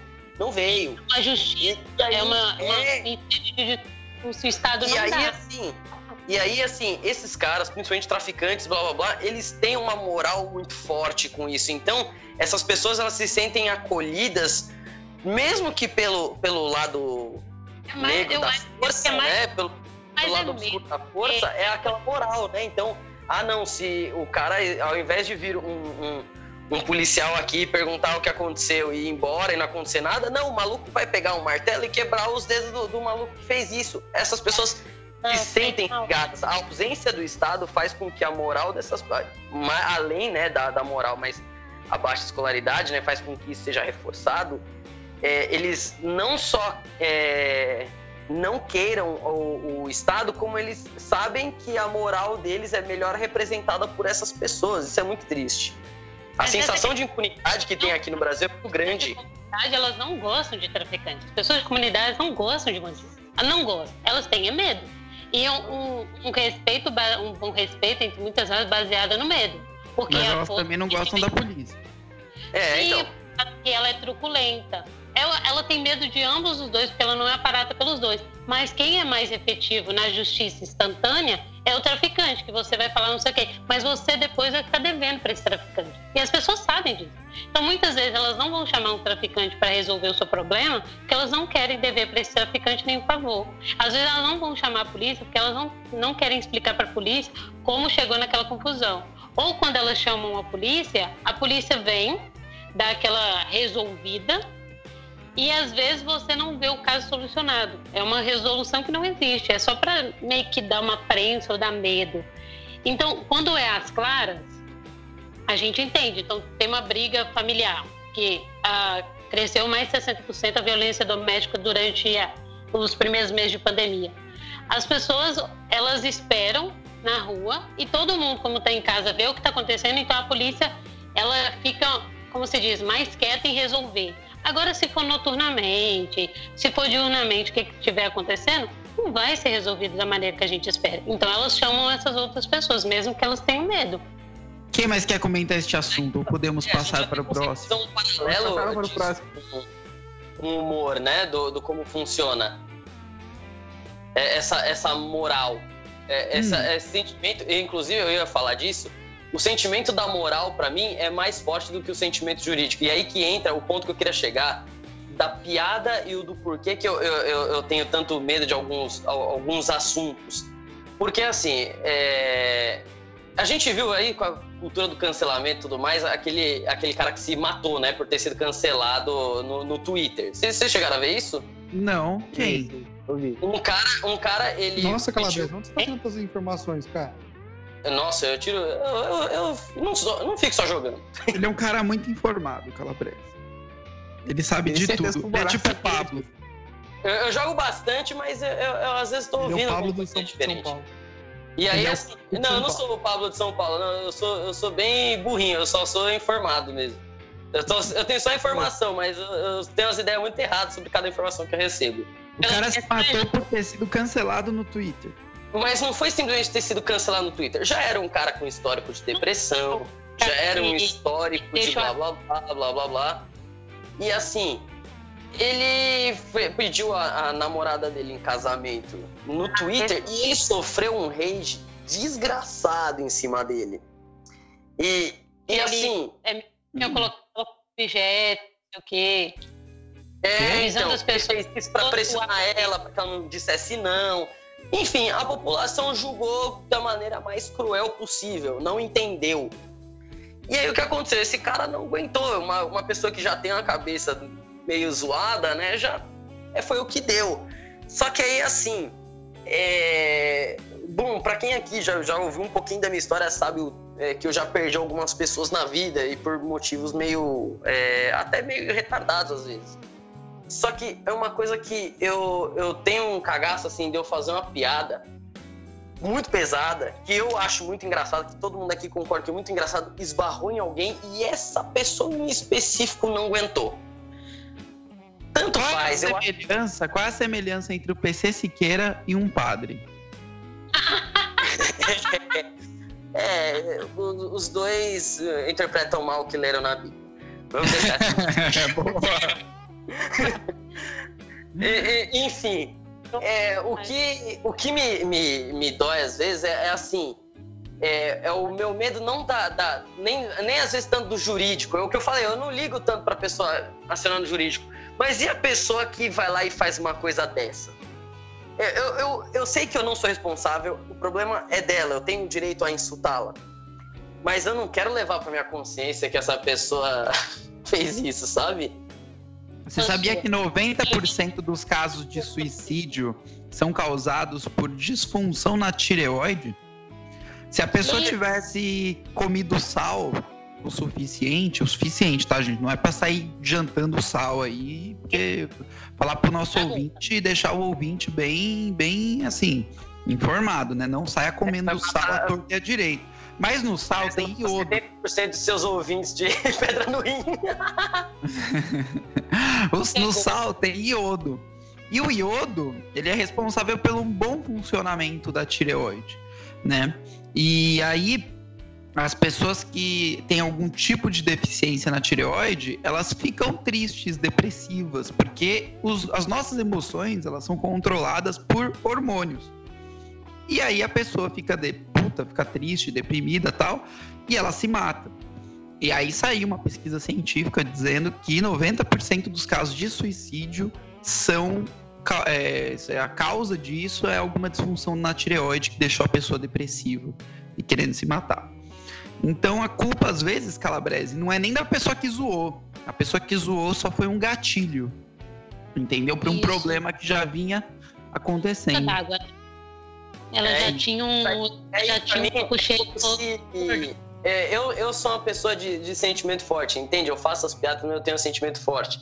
Pra mim, você falando isso, pra mim é como se o cara tivesse com a arma na cabeça e ele não tivesse coragem. E eu fosse aquela pessoa que colocasse só o dedinho no gatilho e apertasse pra ele. Uhum. Você Entende? acostumar na cabeça com isso. Eu quero fazer minha piada do mesmo jeito. E eu não me sinto, respon é, é, eu não me sinto responsável pela pessoa que ofen- se ofende.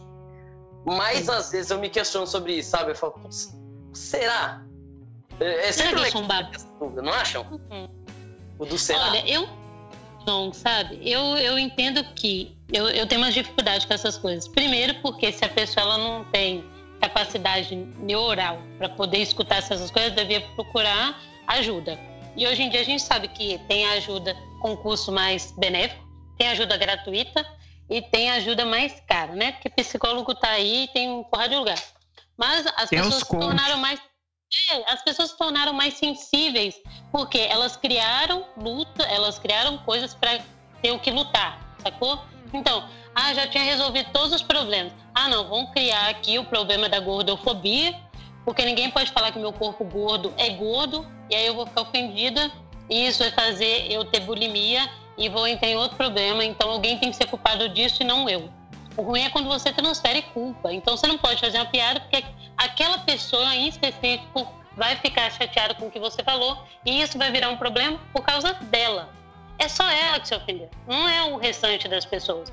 Mas ela não tem capacidade de entender que é um problema com ela a princípio, para depois ela olhar para aqui e falar: pô, é isso que me, me dá negócio na cabeça. Mas não, ela vai jogar em você e aí segue. Aí você não tem como fazer piada. Eu Mas- faço mas- piada de qualquer coisa. Hum. Não, mas o, eu, eu ia. Porque eu ia chamar o, o- Fred, por- porque eu tenho que fazer um meia-culpa aqui, né? O, a gente fica zoando o Rio de Janeiro, fica zoando o Rio de Janeiro e tal, mas às vezes essa realidade que vocês vivem aí é responsável por dar emoção na vida das pessoas. Porque tem uma história muito interessante que eu, que eu pelo menos que eu ouvi falar, tá? Não, não sei se isso é verdade 100%, só pra falar pro ouvinte, pra depois não falar, ah, o da Inés tá passando informação falsa. Mas na Islândia, sabe a Islândia, Fred? Tô ligado, tô ligado. País maravilhoso. Lá na Islândia, a pessoa não tem preocupação com nada. Se ela deixa o iPhone, o iPhone 11 dela cair no chão, a outra pessoa acha e não descansa até achar o dono. Entendeu? Lá não existe roubo, assalto, as pessoas não querem se matar e se degladiar. E Mas- lá na Islândia. Oi? Na verdade, elas querem, mas muito mais a si próprias do que os outros. É, exatamente. E na Islândia, a taxa de suicídio é altíssima. E aí reza a lenda que é porque não tem emoção na vida. Você acha, Fred, você acha que se a gente deslocar um- uma parcela dos cariocas pra Islândia, você acha que a gente consegue reverter essa situação? Cara, eu vou te dizer assim, cara. Porque com cinco cariocas. Nem levar, levar uma parcela grande da população. Leva cinco cariocas só pra lá. Em cinco dias vai ter cinco cariocas presos. Fica tipo. Porque, porque os cariocas, os cariocas já tem, já tem, já tem dentro deles já essa, essa, essa parada de ser tipo.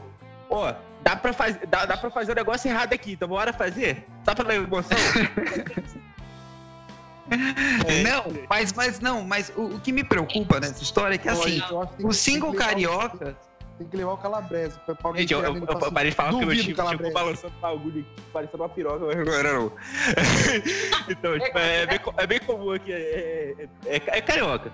Então, tipo, vai, vai, vai continuando o raciocínio aqui, cara, tipo, aqui, por exemplo, tem uma reportagem do Fantástico aqui no Rio, onde, tipo, eles botaram, tipo, um celular com, com rastreador.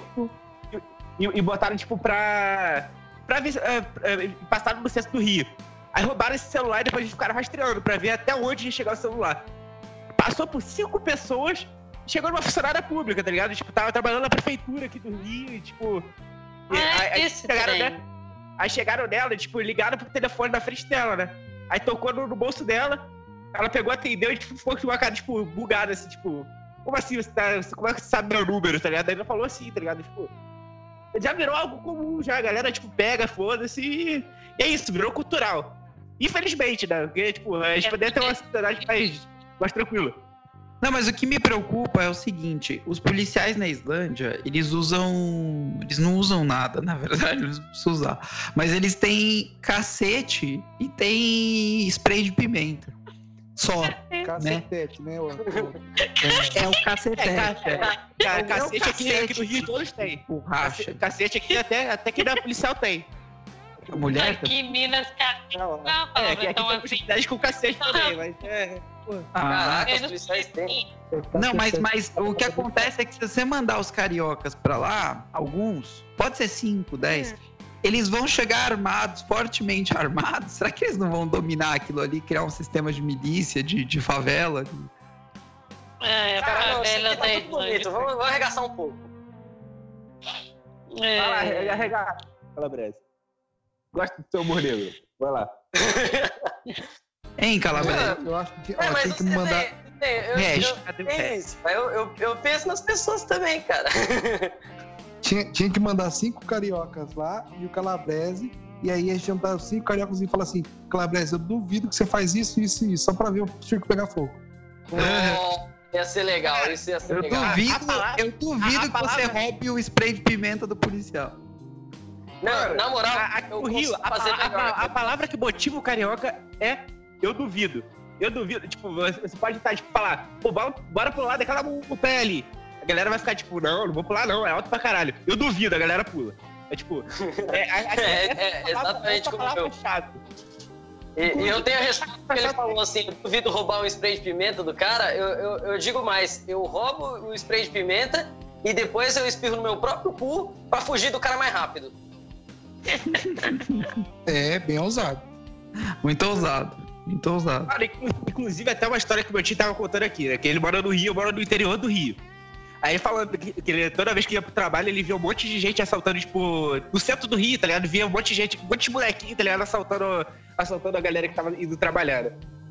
Aí, tipo, ele falando que, tipo, a, maioria da galera tava, tipo, com roupa de escola, tá ligado? Ao, ao inverso, tá ligado? Uniforme de escola. É, com, a, com a blusa ao contrário, tá ligado? Assaltando. Por quê? Porque eles queriam, eles estavam faltando dinheiro? Não. Porque é simplesmente por causa- dava emoção, tá ligado? De roubar e fugir da polícia. cultural. É cultural, tipo. Não, por que, que você roubou? Não, é é só porque Esporte. O Rio de Janeiro, o Rio de Janeiro transformou o assalto em esporte. Pô, mas é, porque qual, qual é a parada? É, quase- é. É, gente, é, é- é uma emoção, tipo, é uma emoção grande e você não tem risco nenhum. Porque basicamente, se você for preso, você, você sendo menor de idade, você não vai nem pra. Não leva nem você pra delegacia, porque não tá em nada, tá ligado? Você no máximo vai ser fichado ali. É com o menor, tá ligado? Que tava furtando. E, tipo, vai dar meia hora, vai, vai, vai ligar, tipo, um amigo seu que é mais velho, tipo, e vai te liberar da, da, da delegacia. Então, tipo, policial que nem leva mais menor de idade pra delegacia. Então, tipo, a grande parada é essa, cara. Tipo, é, os jovens fazem essa porra só por diversão mesmo, porque, tipo, não dá em nada. Não, mas sabe o que eu achei isso interessante? Porque aí, se você transformar um assalto em esporte, pode ter várias modalidades. Por exemplo, o assalto ao ar livre, o assalto a banco, o assalto a carro, o, o roubo, o roubo de veículo parado, o roubo de veículo em Assalto. movimento. sozinho. Eu acho que tem que ter a, a- a Assalto modalidade a modalidade vinda do, do, do assalto ousado. Ou seja, não, não ganha só o assalto ao ar livre. Depende com o que, que você usou. Porque, pra mim, se você entrou com um fuzil num banco, é tipo assim, você falar que comeu 10 minas na suruba. É muito fácil. Não é a mesma coisa você comer 10 minas, tipo, ah, você ligou pra 10 minas e comeu as 10. É, é- então é assim, a modalidade tinha que ser o cara que roubou, vai roubar banco, só que a faca. Ou, ou com caco de vidro. Entende? Eu acho que devia ser assim a modalidade. Cara, Seria- que seria o um grande esporte? problema aqui no Rio. é- o grande problema aqui no Rio também é, tipo, é uma parada que até o, o, o, o odeia. É Que é, que, é, que, é, que é o Estado, tá ligado? Porque aqui, tipo, a, pra galera cap aqui é uma merda. Porque, tipo, o Estado aqui ele tá roubando junto com você. Então, tipo, e, e ele tem a vantagem, porque ele, tá, ele é o Estado, tá ligado? Então, tipo, é que você tá na merda. Tipo, porque, por exemplo, hoje, o que oco- ocorreu com o Pablo foi basicamente isso. Eles pegaram o carro dele, tipo, num lugar que não era nem vaga de deficiente. Por quê? Pra tirar mil conto dele de bobeira. E Sim. não tem nem como você contestar isso, tá ligado? Que é o Estado contra você. É, o Estado assaltando, né? O Estado- É, Então é o dono da bola no campinho. é o dono da bola no campinho. E há aquele menino birrento, né? É. Só eu posso jogar com a minha bola. O Flávio ia fazer ponderações, eu acho que eu interrompi. Ou o Fred interrompeu. Não, não. é, eu só queria ouvir de novo essa, essa informação. É, Cortou o áudio aqui do menininho que você falou, como é que é? Que ele falou da bola aí? Eu falei, o. Estado é o, é, é- é o dono da, da bola é no, no campinho. Não, não, não. fiz- O da Inés. A voz que ele Ah, fez tá. do menino eu não entendi direito aí. Ah. Você quer ver o circo pegar fogo? Ah, o, o- a bola é minha, eu só jogo se eu tiver no time.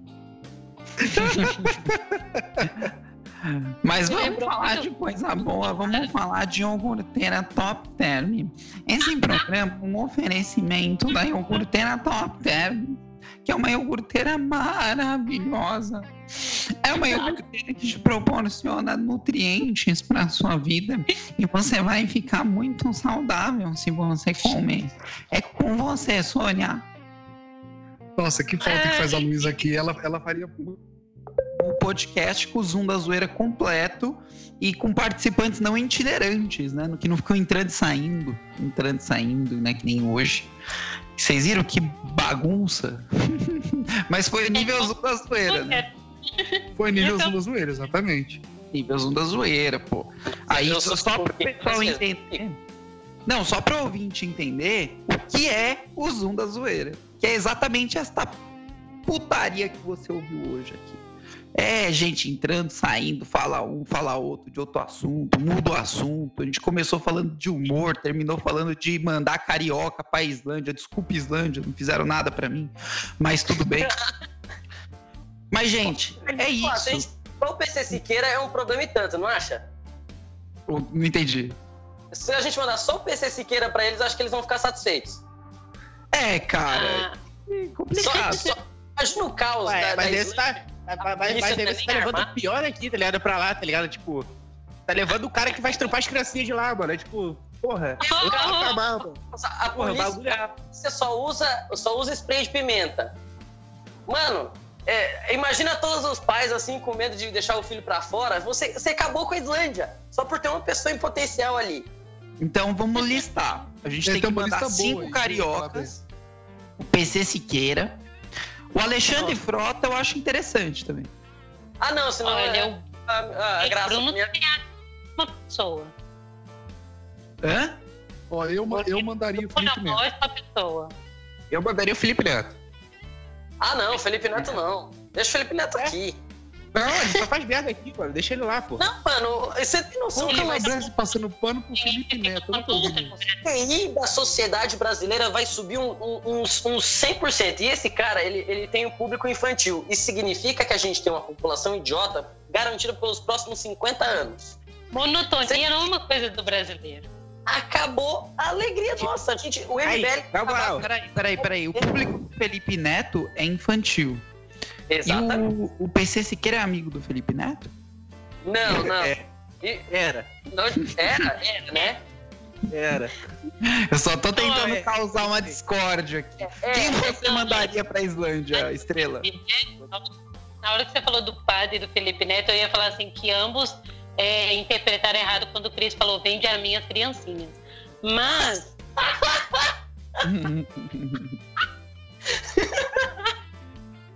Não sou eu que falei. Ó, se vocês forem. Se alguém aqui quiser processar alguém, processe nominalmente as pessoas que estão falando. Tá num processo programa e nem da Inés. Da Inés só coloca a questão no ar. Eu não trago respostas, eu trago perguntas. eu não quero Mas, eu, eu- eu- trago respostas em formato de pergunta, então também não me processem. Mas quem, quem mais? Quem mais tem que mandar do, do, do pro pai pra Islândia pra resolver o suicídio lá? Flamengo. O Flamengo? Não, Não, aí, aí você tá mexendo em outro patamar. Aqui a galera que tá assistindo essa parada aqui, ó, ela vai ficar puta com você, Estrela, agora. A União Flasco tem que Você, você, você, você acabou de criar outra treta no Universal aqui, Estrela. eu sei Você é que profissional nisso, você é profissional nisso. eu sou, eu sou do contra. É, Ela entrou no MBL LGBT, criou um problema lá. Entrou no MBL mulher, criou um problema lá. Pô, agora criou um problema com o Flamengo, mano. É muito, é muito, é, é muito braba, cara. Desde A 1900. gente do caos. A gente do caos. A gente do carro.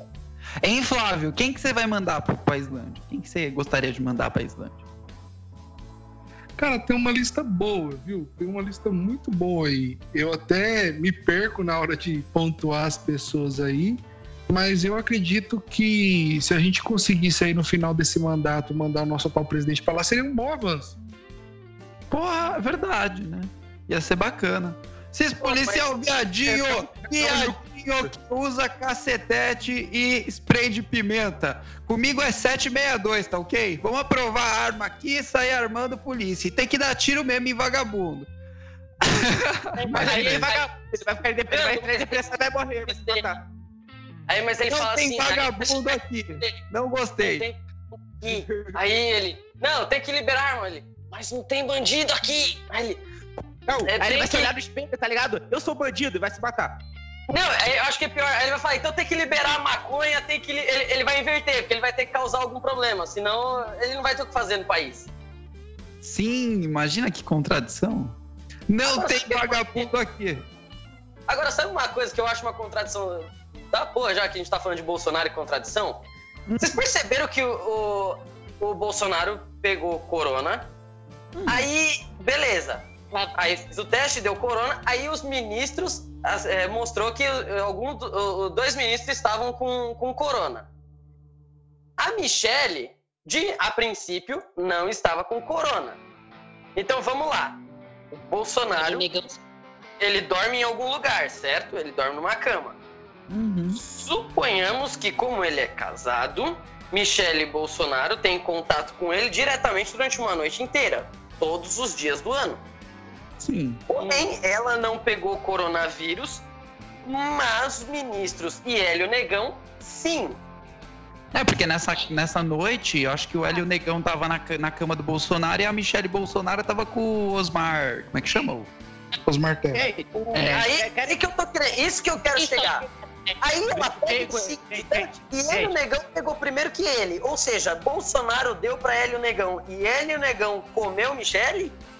Ó, Gente, eu gente, gente, ó, olha, olha, gente, gente, querem descobrir por que, que a Michelle tava dormindo na noite que o Bolsonaro pegou o coronavírus? Basta pegar agora quem tá com coronavírus ao mesmo tempo que a Michelle, que a Michelle agora também tá com coronavírus.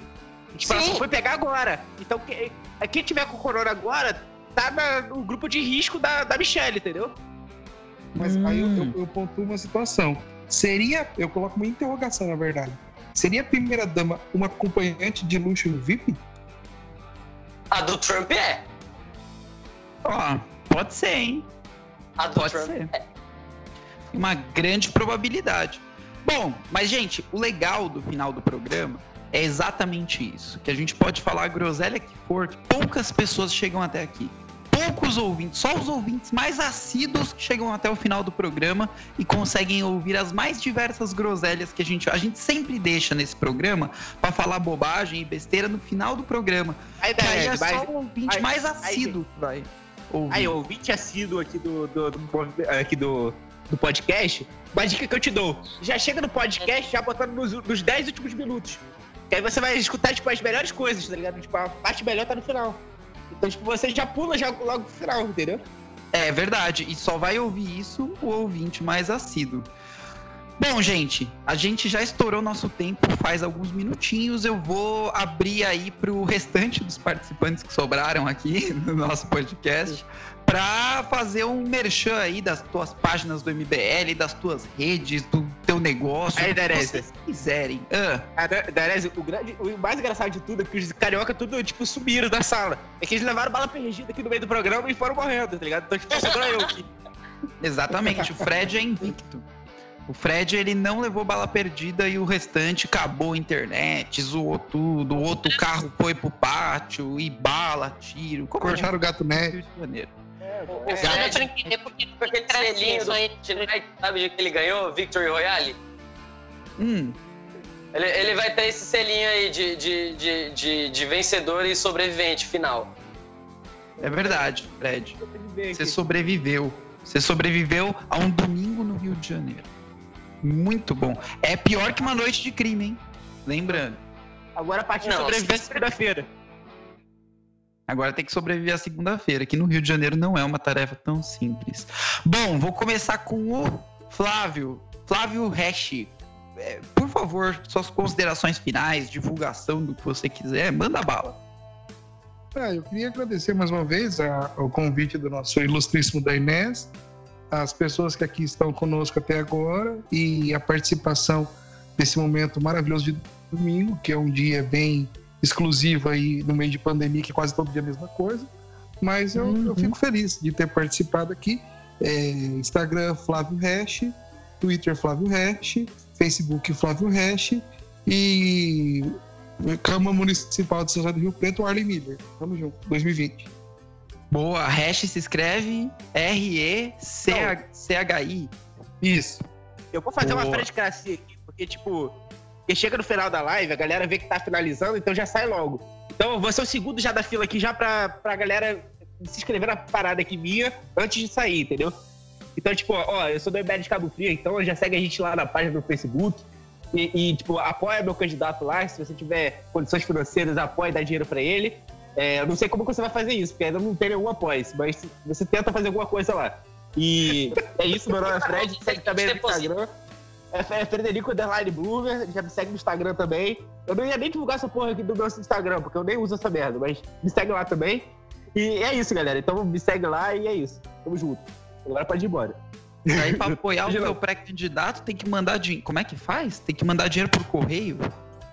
É, tem que mandar dinheiro, de alguma forma. Você manda mensagem lá que a gente dá um jeito. É isso. Manda uma nota de 200 pra ele. No Rio de Janeiro é complicado esses métodos não, não tradicionais.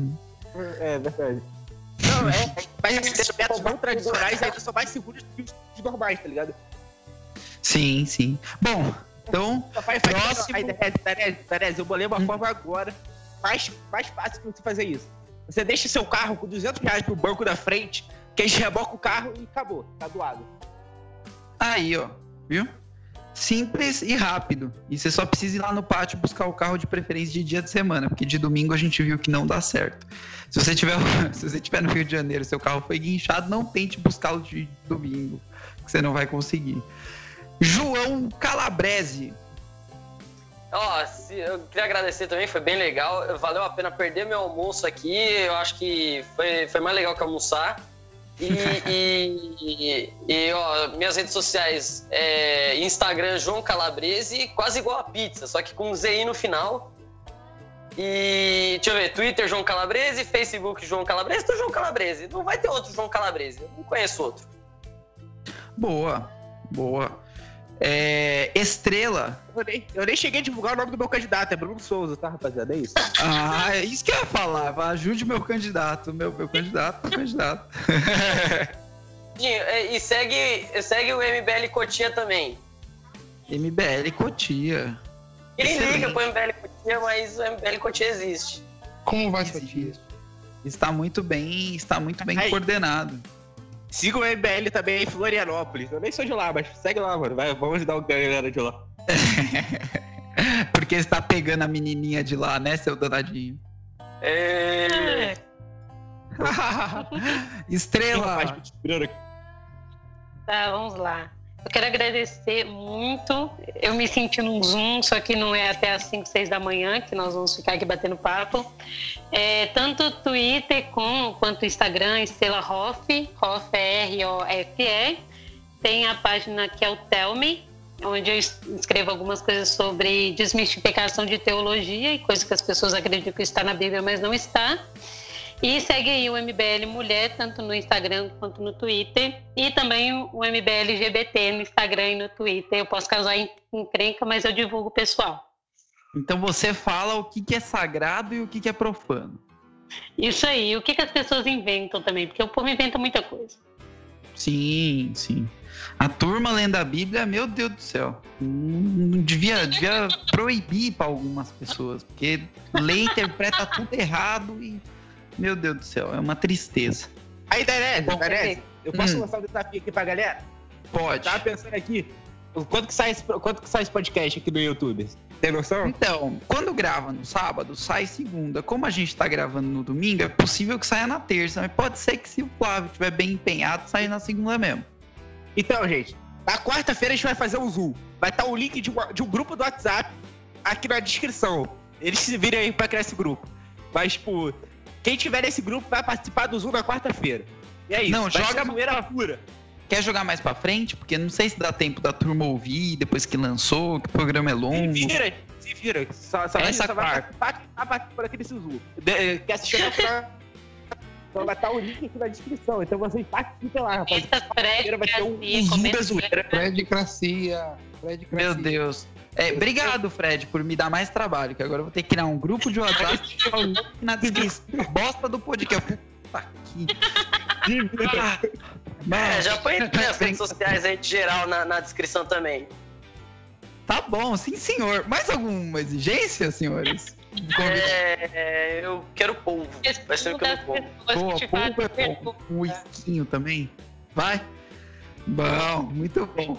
Obrigado a todos vocês que participaram com a gente. Eu agradeço muito a participação de cada um de vocês. E vou citar também o Studart e o Pablo, que infelizmente não aguentaram até o fim do programa por motivos pessoais. Um porque o cartão foi clonado e o carro foi roubado pelo Estado, e o outro porque a internet caiu. Ele me mandou mensagem aqui no particular. Ambos do Rio de Janeiro, vale? Ah, na verdade, a gente tá transando, mas deixa quieto. Todos do Rio de Janeiro. Tem, tinha que ser, né? Depois eu falo de carioca, deixa eu ficar quieto. Bom, o GaroaCast, ele é ve- veiculado através do nosso canal no YouTube, arroba MBL São Paulo, você encontra lá. É, a gente posta depois no YouTube. A primeira plataforma que sai, as primeiras plataformas que saem são o Apple Podcasts e o Spotify, com Garoa Cast. Procure Garoa Cast nas duas plataformas. Se você quiser ajudar a equipe que viabiliza este podcast para você, se você gosta do nosso trabalho, entra lá, apoia.c barra MBL São Paulo.